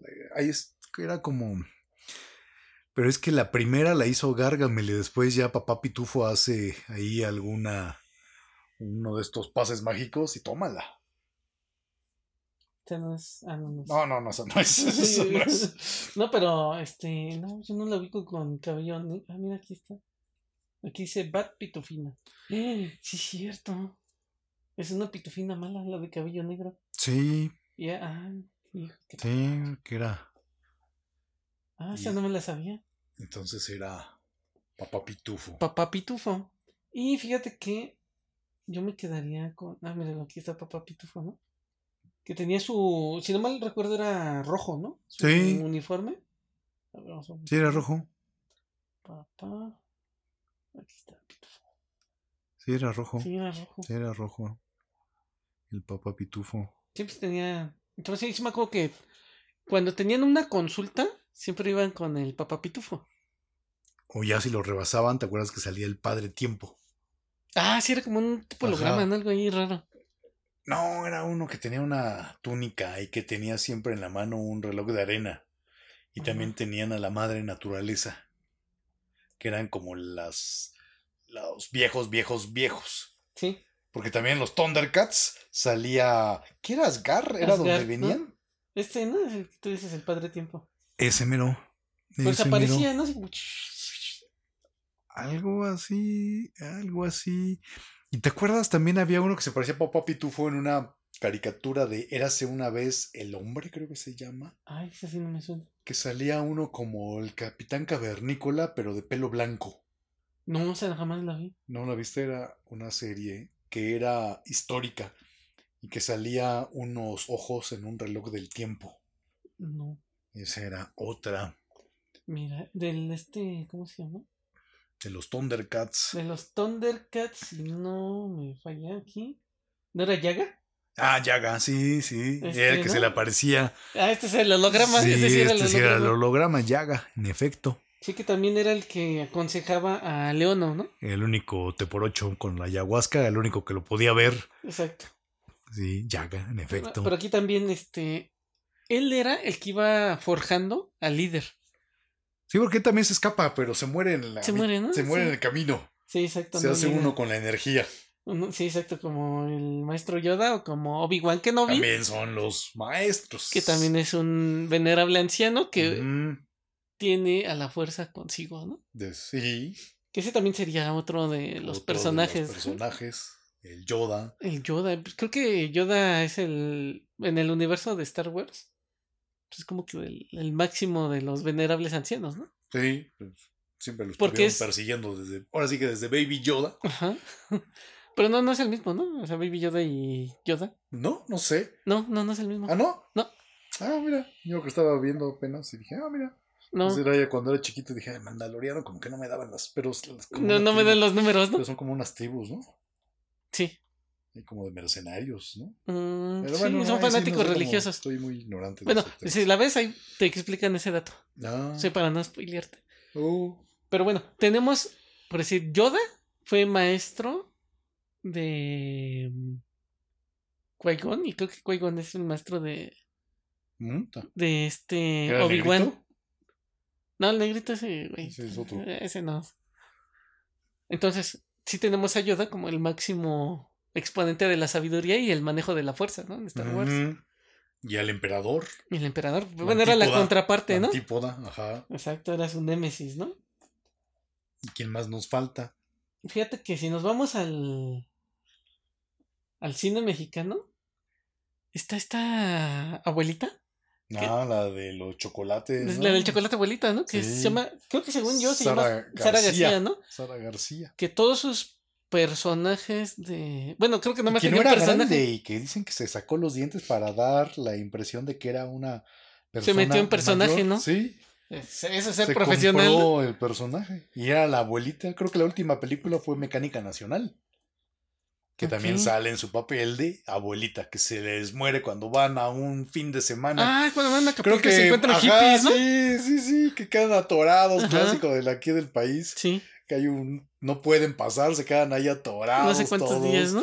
Sí, una cosa así. Creo que era Semana Santa. Ajá, era Semana cosa Santa. Sí, sí, estúpida. Pero, Iban a Acapulco, a Cuernavaca, no sé. No me acuerdo, yo nada más la vi una parte porque nunca he sido muy fan del cine mexicano. Y menos del actual, con Omar Chaparro y esas Ah, no, cosas, horribles. aberraciones. Pero, este, sí, creo que hasta donde yo recuerdo es el mismo personaje, nada más le cambian el nombre, ¿no? Yo creo La que sale abuelita. con Pedro Infante, sale con Cantinflas, si no mal recuerdo. Sí, también sale. Y sale, te digo, en esta última que es. ¿No sale con Chabelo también en alguna? Tal vez. No recuerdo, porque con Chabelo. Chabelo sale. Bueno, las últimas películas de Chabelo, Club de Eutanasia, que es muy buena, hablando de la vejez. No sé si viste esa película. Es un asilo que ya no tienen dinero y se van acabando entre ellos para poder comer. Ah, cabrón, no, no. Y Chabelo era uno de los ancianos venerables que vivía ahí en el asilo. Fíjate, efectivamente Sara García es la del chocolate abuelita. Y, y era la viva imagen que todo mundo conoce, creo que hasta las generaciones actuales. Sí, aquí está, mírala. Ajá. Sara García, la historia de una mujer que aparece. Pero a ver, vamos a ver. Sí. Ah, mira, aquí está películas. Los tres García. No, sí, sale en todas esas. Todas las que le pongas, ¿no? Sí. Los tres García parte 2. Ah, mira, con Cantinflas, la que mencionabas. Dicen que soy mujeriego, esa de ser como Pedro Infante. Y es que en todo sale así como que. Bueno, obviamente en algún momento fue joven. La señora. Ah, las señoritas Vivanco. Eso sí, no, Ahí sale con Prudencia Grifel, si no mal recuerdo, que es otra de las actrices más célebres de esa época. Pero ella sí era más grande, Prudencia Grifel. Ah, mira, aquí está en Mecánica Nacional, la que mencionabas. ¿Es correcto? Aquí hay otra con Cantinflas. Pero sí, que la gran mayoría de sus. Era de grande. Sí, ya de. Eran de las abuelitas. Y eran esas dos abuelitas, Sara García y Prudencia Grifel. Ay, güey, creo que hasta sale con Juanga. Con Juan Gabriel sale en su Nobleza película. ranchera. Ay, no, sí, los nombres, ya nada más eso, qué, qué, qué co- cosas. No, pero yo estoy seguro que en alguna debió de haber salido con Chabelo. Es que también Chabelo. Igual y hasta me estoy equivocando, pero. Bueno, entonces tenemos como representante nacional A, Sa- a Sara García. a Sara García, ¿no? Que siempre la hace de. Pues sí, de viejita. Y de. Y yo creo el personaje, o mi personaje favorito de un anciano en caricaturas, sería Abe Simpson. Ah, Porque fíjate que él me gusta cómo, cómo se maneja. Bueno, hay un punto en el que ya, ¿no? Que ya sabemos que es- esta serie ha ido mutando, pero hay un episodio que se me hace muy acertado lo que él dice.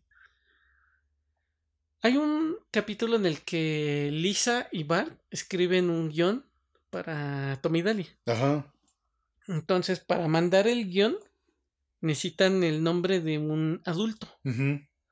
Entonces van con el abuelo. Ya es que lo van a Sí, buscar al asilo. Bueno, lo visitan. Lo visitan, ¿no? Entonces ya este, llegan, de, piden su nombre, ¿no? Y aquí él dice algo que se me- a mí se me hizo muy bastante interesante y nunca se me olvidó. Dice, lo más importante que yo tengo, lo anoto en mis calzoncillos. Ah, entonces se levanta el resorte y es su nombre. ajá. Entonces aquí te dan a entender que para él lo más importante, Nunca Es- olvides quién eres. exacto, es su identidad. Sí. ¿Quién soy yo? Entonces agarra y dice, soy Abraham Simpson. Abraham Simpson. Y dices, ah, esa estuvo buena, ¿no? Porque sí, o sea, es yo. Sí, es como cuando Simba. Ajá, exacto. Las, las nubes. Eh, eh, es más, eh, ese del Rey León, el changuito, el más sabio, lo reflejan Fakir, ¿o como el viejito, ¿no? Se llama Fa- Faki- este. Fakir, algo así, ¿no? Fakir, Una cosa así. Ajá. Ajá, sí, también. Sí. Entonces, vemos que la sabiduría en estas caricaturas la van a poner, este, o la van a mm, materializar, Sí, la encarnan. En la los- encarnan en un personaje viejo. ¿no?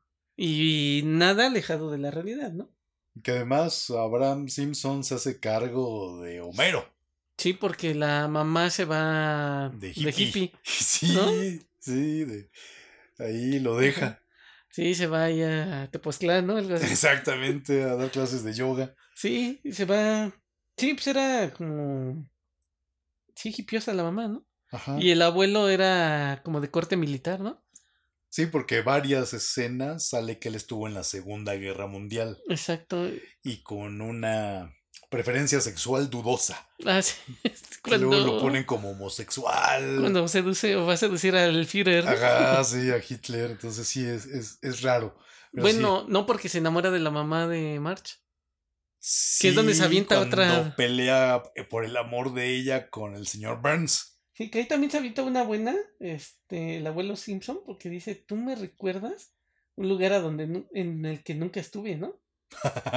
A ver, mira, aquí está.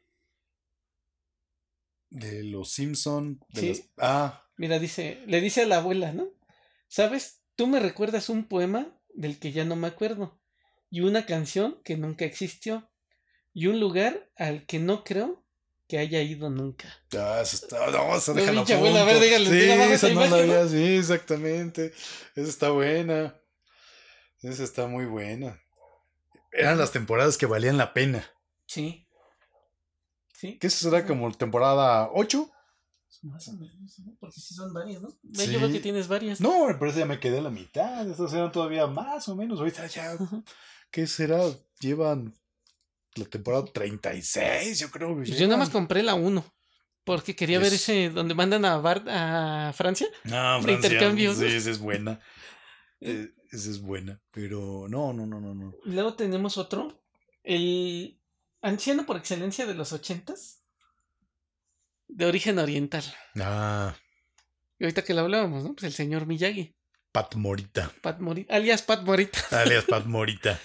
Sí, porque todo el mundo lo conocía como el señor Miyagi, el ¿no? señor Miyagi, que viene a representar toda la sabiduría oriental y Exacto. que viene a representar el rumbo de Daniel Laruso, que era un imbécil. Sí, le decía, a ver, estúpido occidental, ven aquí, ¿no? Sí, no, pero es que además era un imbécil. Sí, no tenía nada de... No tenía futuro. No Exacto. tenía futuro. Y el señor Miyagi lo ve así todo tonto. Y dice, no, o sea, como que sintió el llamado. Tengo una El deber ser. en la vida. El deber ser ha llamado, ¿no? Y, y le dio sentido. Sí. Porque luego hasta se lo lleva a Japón. A A hacer Okinawa. estupideces. a Okinawa y que Okinawa son de las llamadas zonas azules. En el mundo hay cinco zonas azules, uno en. California, otra en Costa Rica, otro en Italia. Está la de Okinawa y hay uno en Grecia. Son cinco lugares con latitudes muy específicas donde la gente vive más que el promedio mm, y mucho más que el promedio mundial, que están ahí los superancianos de más de 110 años. Ay, cabrón. Entonces el señor Miyagi viene de Okinawa Es el agua, ¿no? Es la y que- ahí es donde viene este señor, se lo lleva a Daniel, Ajá. Daniel haciendo sus estupideces ahí. De siempre, de, De adolescente. Siempre, fue estúpido. Sí. Siempre fue estúpido. Ya, ya no acabé de ver la serie esta de Cobra Kai, pero la que empecé a ver es que tenía una vida más interesante con todo el güero que este güey, que era ya más pequeño burgués, que Sí. tenía sus negocios de venta de autos. Ya no lo he visto, pero creo que tenía una vida más interesante. Ok. No, de- nunca la vi, la vi cobra. La de Cobra Kai, que Sí. es todo un remake. Bueno, no es un remake, sino es una proyección de la Sí. historia como casi 40 años después. Es que es de los 80. Es ¿no? 84. Karate Kid 1 es de 1984. No manches, ya llovió. Ya, o Ya sea, ya va llovió, para los 40 Ya va años. por los 40. El siguiente año hay que hacerle un homenaje a Exacto. Karate Kid 1. Hacemos la reseña de las películas, de, la las trilogía, ¿no? Sí, de Karate Kid 1. Pero sí, el señor Miyagi, Sí, de los grandes. exacto, porque él era paciente, analizaba, Analizaba, Era no se desesperaba. la voz de la razón, Sí. ¿no? O sea, era el de, a ver, vamos a entender la, la razón como que vamos a analizar, ¿no? Y se ponía a pensar primero. Él ¿no? decía, primero hay que respirar, Daniel. Exacto. Primero piensa. respira.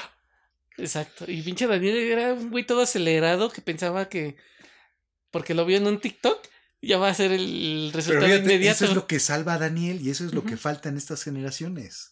Ya no tienen esos marcos de referencia que venían encarnados en los ancianos. Sí. Porque ahora los ancianos, desafortunadamente, tienen que salir también a trabajar al fresco, a empacar. Ya no están ahí como estaba el señor Miyagi. Sí, porque el, fíjate que el, el señor Miyagi era el plomero, ¿no? De ahí de donde Era vivían. el, que, el mantenimiento ahí del condominio. Ajá, entonces tenía tiempo. Tenía tiempo. Ahora ya no. O sea, tiene que salir el abuelo a trabajar para mantener al papá del nieto. Entonces, Fíjate que ahorita que lo estás diciendo, nuestro arrendador Sí, es el alrededor el que te renta, ¿no? Ajá. Sí, es el- la cabeza ahí. De esa familia. Entonces te digo, ya no están esas figuras. Y por eso es tan frágil es esta, porque Daniel versus los nativos digitales, ¡ah! yo creo que hasta peor el Daniel porque no tenía ni Facebook ni redes sociales y era un imbécil. Sí, exacto, totalmente. Pero la diferencia fue que encontró al señor Miyagi, un reverendo anciano que participó en la Segunda Guerra Mundial, que tuvo todas las vivencias del mundo y que no se amargó y que le transmitió con amor Ajá. lo que él sabía. Es que ahí entramos otra vez. El señor Miyagi pasa a tomar la figura paterna de Daniel. Porque tampoco está el papá, nunca están los papás. Sí, vale madres. Sí. Fue por cigarros, ¿no? Ajá. Entonces sí, entonces, este Daniel llega a él, ¿no? Entonces también Daniel reconoce en él ese las padre, respuestas, la respuesta que las respuestas que Daniel necesita sabe que se las puede dar el señor Miyagi. Sí. Que se desespera porque también el señor Miyagi le dice, oye, güey, tampoco te voy a resolver la vida. O sea, tú también te tienes que girar tu hámster, Tienes que razonar las cosas, tienes que ir, este, mm, este, deshebrando el, el pollito para que llegues a la, a la médula, a la que tú necesitas. No, pues este güey siendo medio estúpido, pues se desespera, ¿no? Ya ves que hasta terminan los brazos del enemigo, ¿no? Sí, en el Karate Kid 3. Cuando le dice, necesito que me enseñe a barrer, ¿no? Ajá, Sí, sí, señor, ahí va. Mira, eso sí. Sí. Y Y así. "Ah, no se burle de mí, si no quiere enseñarme mejor, no se burle. Exacto, pues es lo que me preguntaste, idiota. ¿no? Sí. Me dijiste, enséñame a barrer, te enseñó a barrer. Era como el pule y encera, ¿no? Esa fue buena. Pules y. En veras. Y era así como esquivaba los madrazos, ¿no? Sí, y uno. ¡Oh! ¡ah! Exactamente. Muchos de nuestras generaciones fueron madreados por tratar de De replicar pulir ese y método. encerar, ¿no? Y ahora sí voy, ahora sí me lo sé. ¡Madres! Y la grulla, ¿no? sí. Que esa era- escena de la grulla era la. Era una joya. Exacto, así.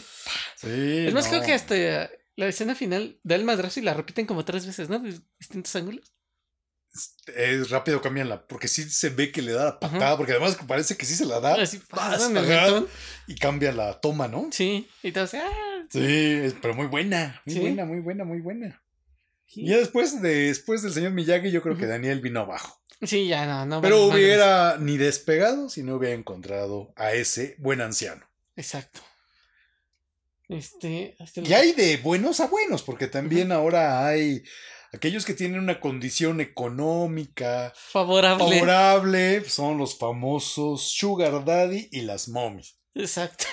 Este se me hace curioso porque hace como dos años. Ajá. Es más, yo creo que su boom se detuvo por la pandemia, ¿no? Porque no podían salir. Pero ¿te gusta que hace tres, cuatro años? Era, este, salieron páginas de internet, aplicaciones para que te consiguieras Tu tu, lo que tú necesitabas, ¿no? Lo que tú, o lo que... Sugar Daddy es el que da la lana, ¿no? Sí, sí, es hombre. Y, ellas, ¿qué serían? ¿Cómo se les llaman? Las sugar mummies. No, pero la adolescente, Ah, la morra. la, la, la que vende, A ver, está. porque está Sugar, Sugar Daddy, Ajá. Y la es el otra que- Sugar. el que da el capital. Y la otra parte, la que da el factor trabajo. Sugar Baby. Ah, Sugar Baby. Entonces, pero sí se pusieron de, de moda ese tipo de De intercambios. relaciones, ¿no? De completamente de negocio, Sí, era un intercambio de bienes y servicios. de bienes y servicios. Exacto. Y había el entendimiento de las partes. Sí, a mí yo no le vi, yo nunca le vi nada de malo, ¿eh? No, pues qué, pues que ahora sí que es su vida, Mira, es su vida. Ahí te El rollo es que también ahora hay hasta adolescentes que son menores de edad sí y ahí es pedo. donde, donde vienen los, los rollos, pero pues, como en su momento está, ¿cómo se llama? Sasha Sokol con Luis Ah, de sí. Llano, Sí. Ahí están, eran los, los pioneros. los pioneros de sí. Y después no les gustó algo, un arreglo y ya no, no, no, no, no. Exacto, mira, a ver. El Sugar Daddy es un hombre que está dispuesto a pagar por el sostenimiento de una mujer mucho más joven que él a cambio de recibir favores sexuales. No necesariamente. Pero, puede ser ese. pero ¿cuál sería? A ver, o sea, yo entendería entonces que también es una situación bastante... Porque podría enamorarla y costarle menos. Es que ya. Pero es un desgaste, ¿no? Que ya no quieren. A lo mejor es eso, ya no quieren ese rollo a lo práctico. Sí, lo que es. A lo práctico. Exacto, mira, dice.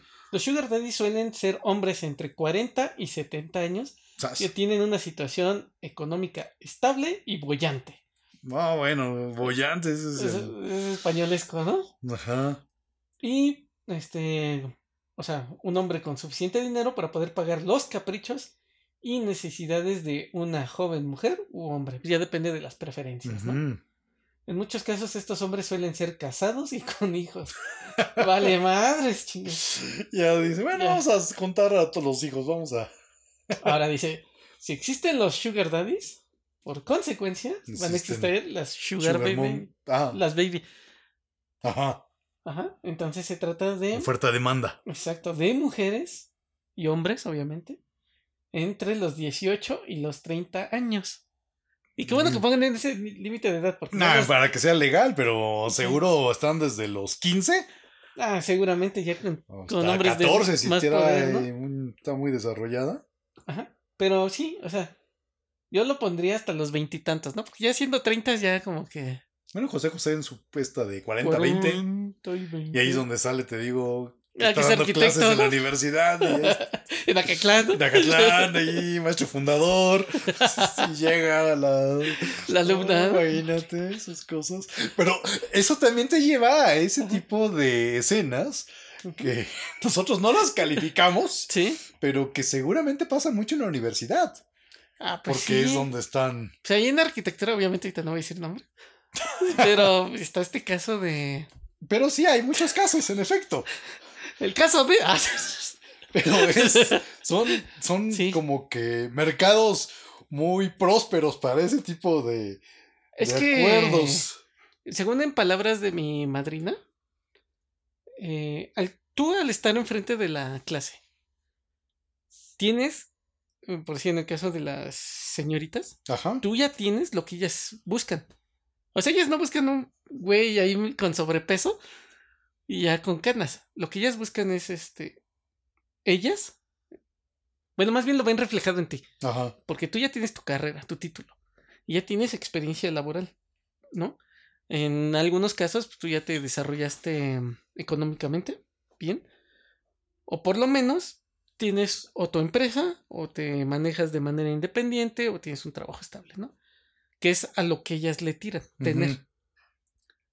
¿No? Entonces, como tú lo tienes, ellas ya dicen, ay, sí, güey, como que ya me despierta algo, ¿no?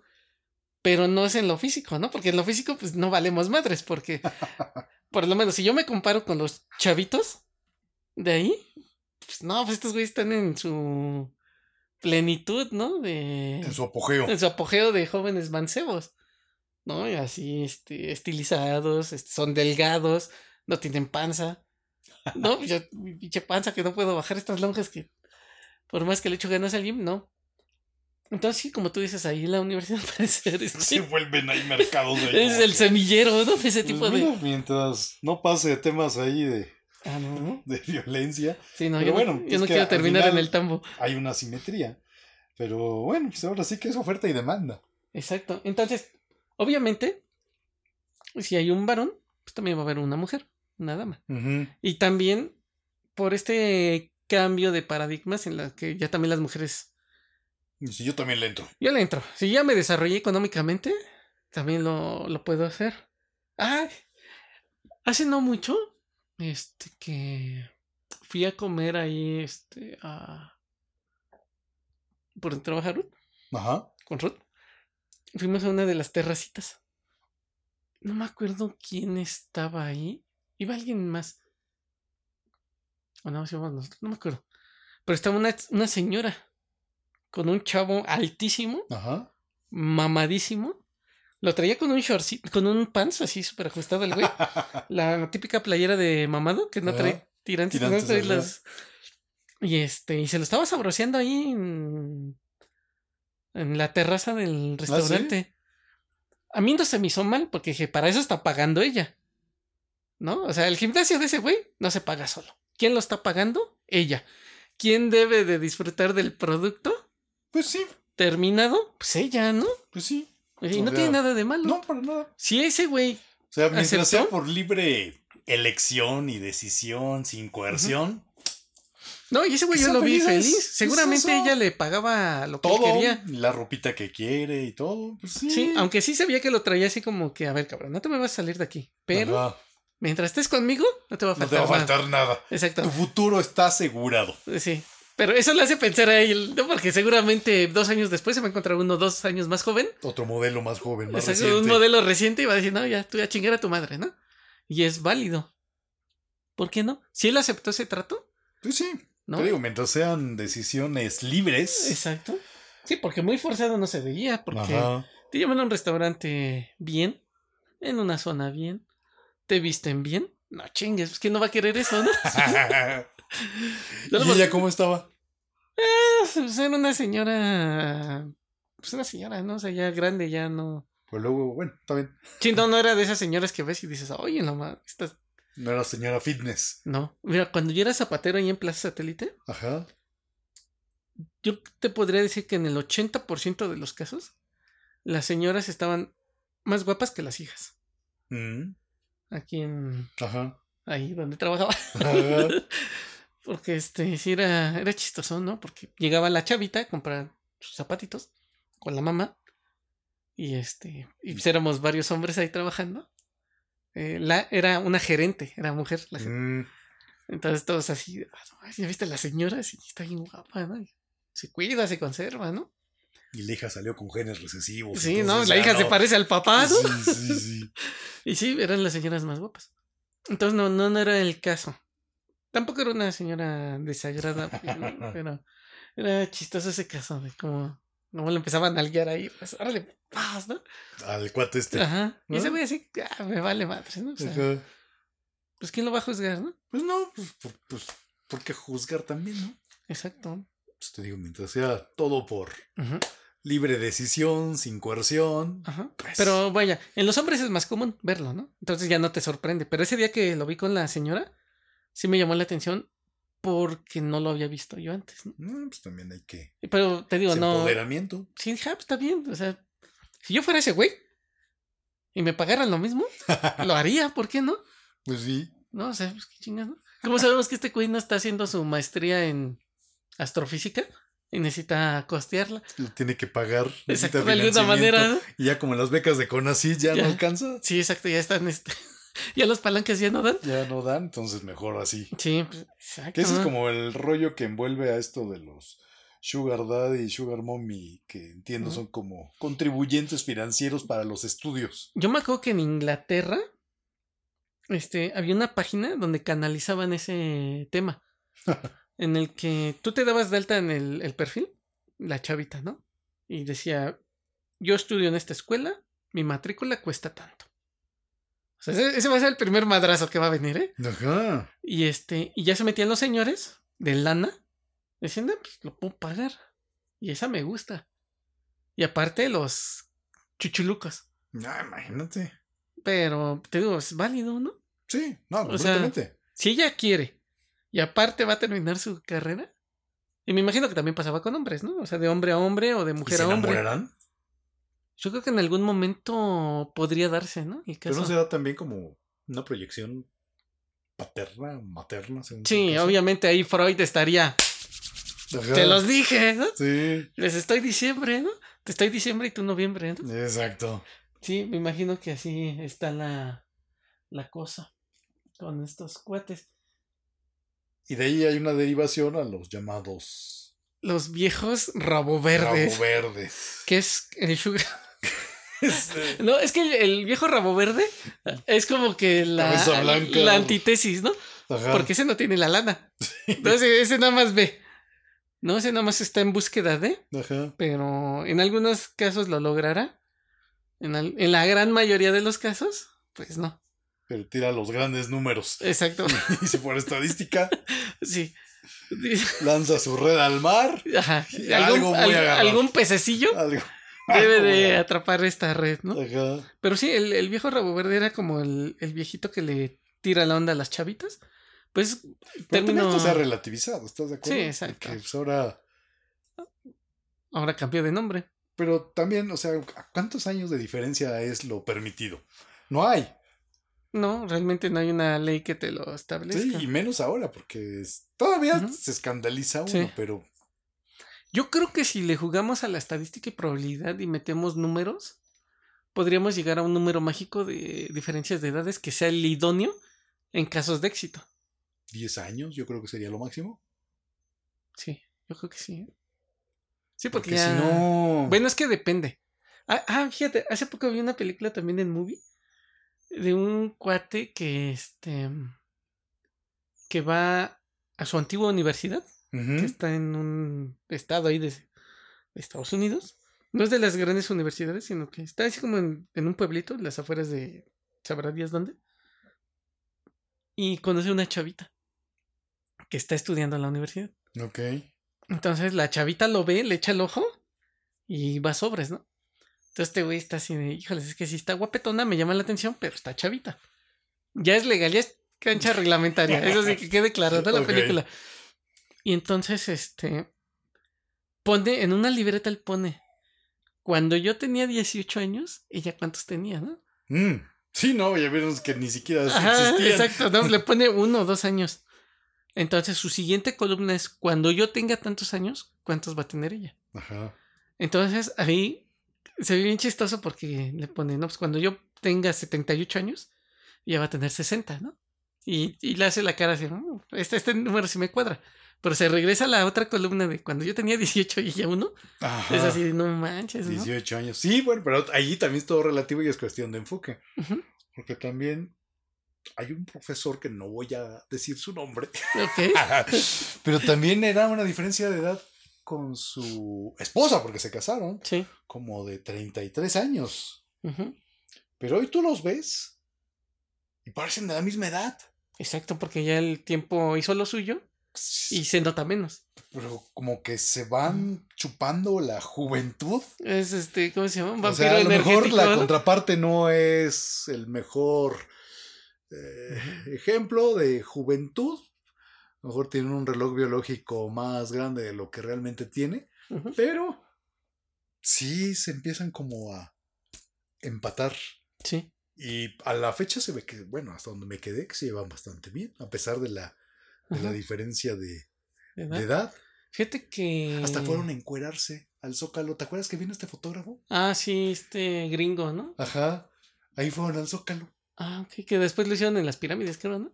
No recuerdo. Sí, Sí, pero imagínate. ¿no? Fíjate. Fíjate que también yo escuché una historia que me contó una de nuestras podescuchas. La señora Sara, que una de sus amistades. El, era un profesor del CCH que se casó con una de las alumnas. Sí, es que como que hay casos que. Y, y siguen juntos, ¿no? Ajá. Y eso fue cuando abrieron los SHs, que fue como en los 70, ¿no? Más o menos. El Sí. de- fue el de Naucalpan.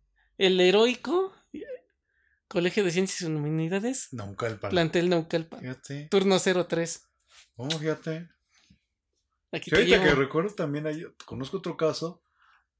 También de ahí de, de ese mismo sistema universitario. Sí. de un profesor, cuando yo lo conocí estaba casado y creíamos que felizmente casado y con su esposa, Eso lo creían. Y Sí, lo creía la esposa. pero se metió una alumna que era de los últimos semestres Mm, y pero es llevó el enemigo a casa, o sea, llevó el enemigo a casa Ajá. porque luego hacía eh, una reunión ahí en su casa, ahí como tertulia. Sí. Y, Con los y es- mejores talentos. No, no, no, no, no. Era, ella, ella, ella se metió. Se metió. Como la estaba Como la humedad. Poco a poco, ¿no? Y se divorció este cuate Ajá. de su esposa con la cual llevaba como 25 años. Sí. Y ahora sigue felizmente casado con esta cuata. Y de ser una alumna, también pasa ese tema de la edad. O sea, vis a vis, depende también cómo envejeces. El otro creo que envejeció bien. Y ella no enveje, no es, no, no, se debe ser de mi edad. Ok. Pero se ve. ya se ve más grande. ya se ve como. Ya se ven como pareja. Dices, ay, cabrón. Pero dices, órale. Igual en una hora célula madre. ¿no? Ajá, pero dices, órale, sí, sí, claro, sí que ahora sí que el amor no conoce Ajá. de edades y de lealtades. Pues sí, ya vimos que de lealtades no, no hubo mucho, ¿no? Y luego, ¿con qué vamos? ¿Qué más tenemos? El caso, el raro caso de. Benjamin Button. Ajá. Esta película que hollywoodense se me hizo interesante. O sea, tú sabes que a mí el cine gringo no es mi máximo, pero esta se me hizo bastante acertada, Ujú, porque al final es una enseñanza, es una metáfora, ¿no? En la que cuál sería el ideal, Claro. porque él nace siendo eh, con características de un viejito, ¿no? Una pasita.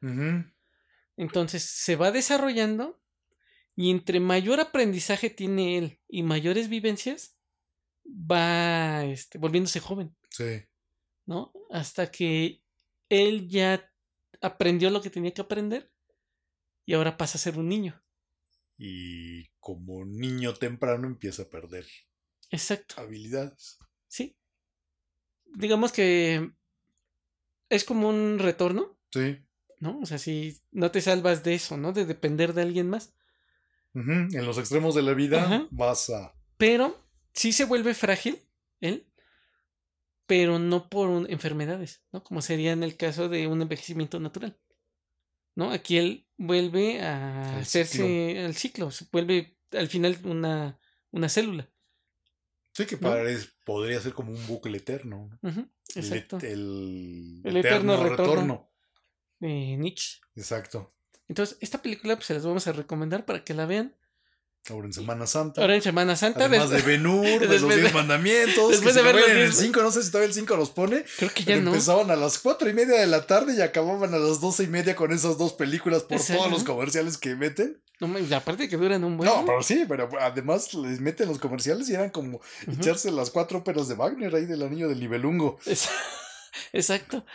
Entonces, sí, sí, Entonces, sí. esa sería nuestra recomendación para cerrar este Para programa. Cerrar este programa que vimos el tema de la vejez, tema polémico, no exento a muchas discusiones, muchas muy vigentes y unas que con todo esto que estamos viendo en estos tiempos líquidos de inteligencia artificial, de muchas vulnerabilidades y carencias sociales, el tema de la vejez es y seguirá siendo todo un tema.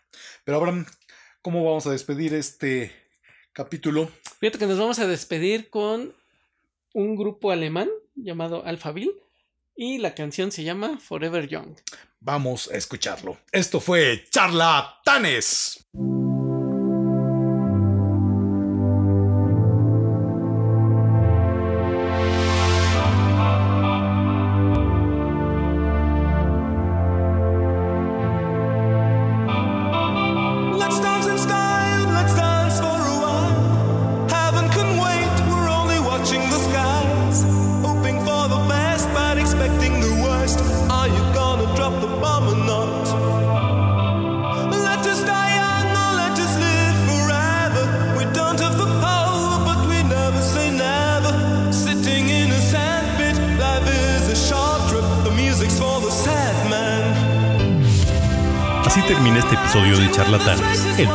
Que habla de todo y habla de nada.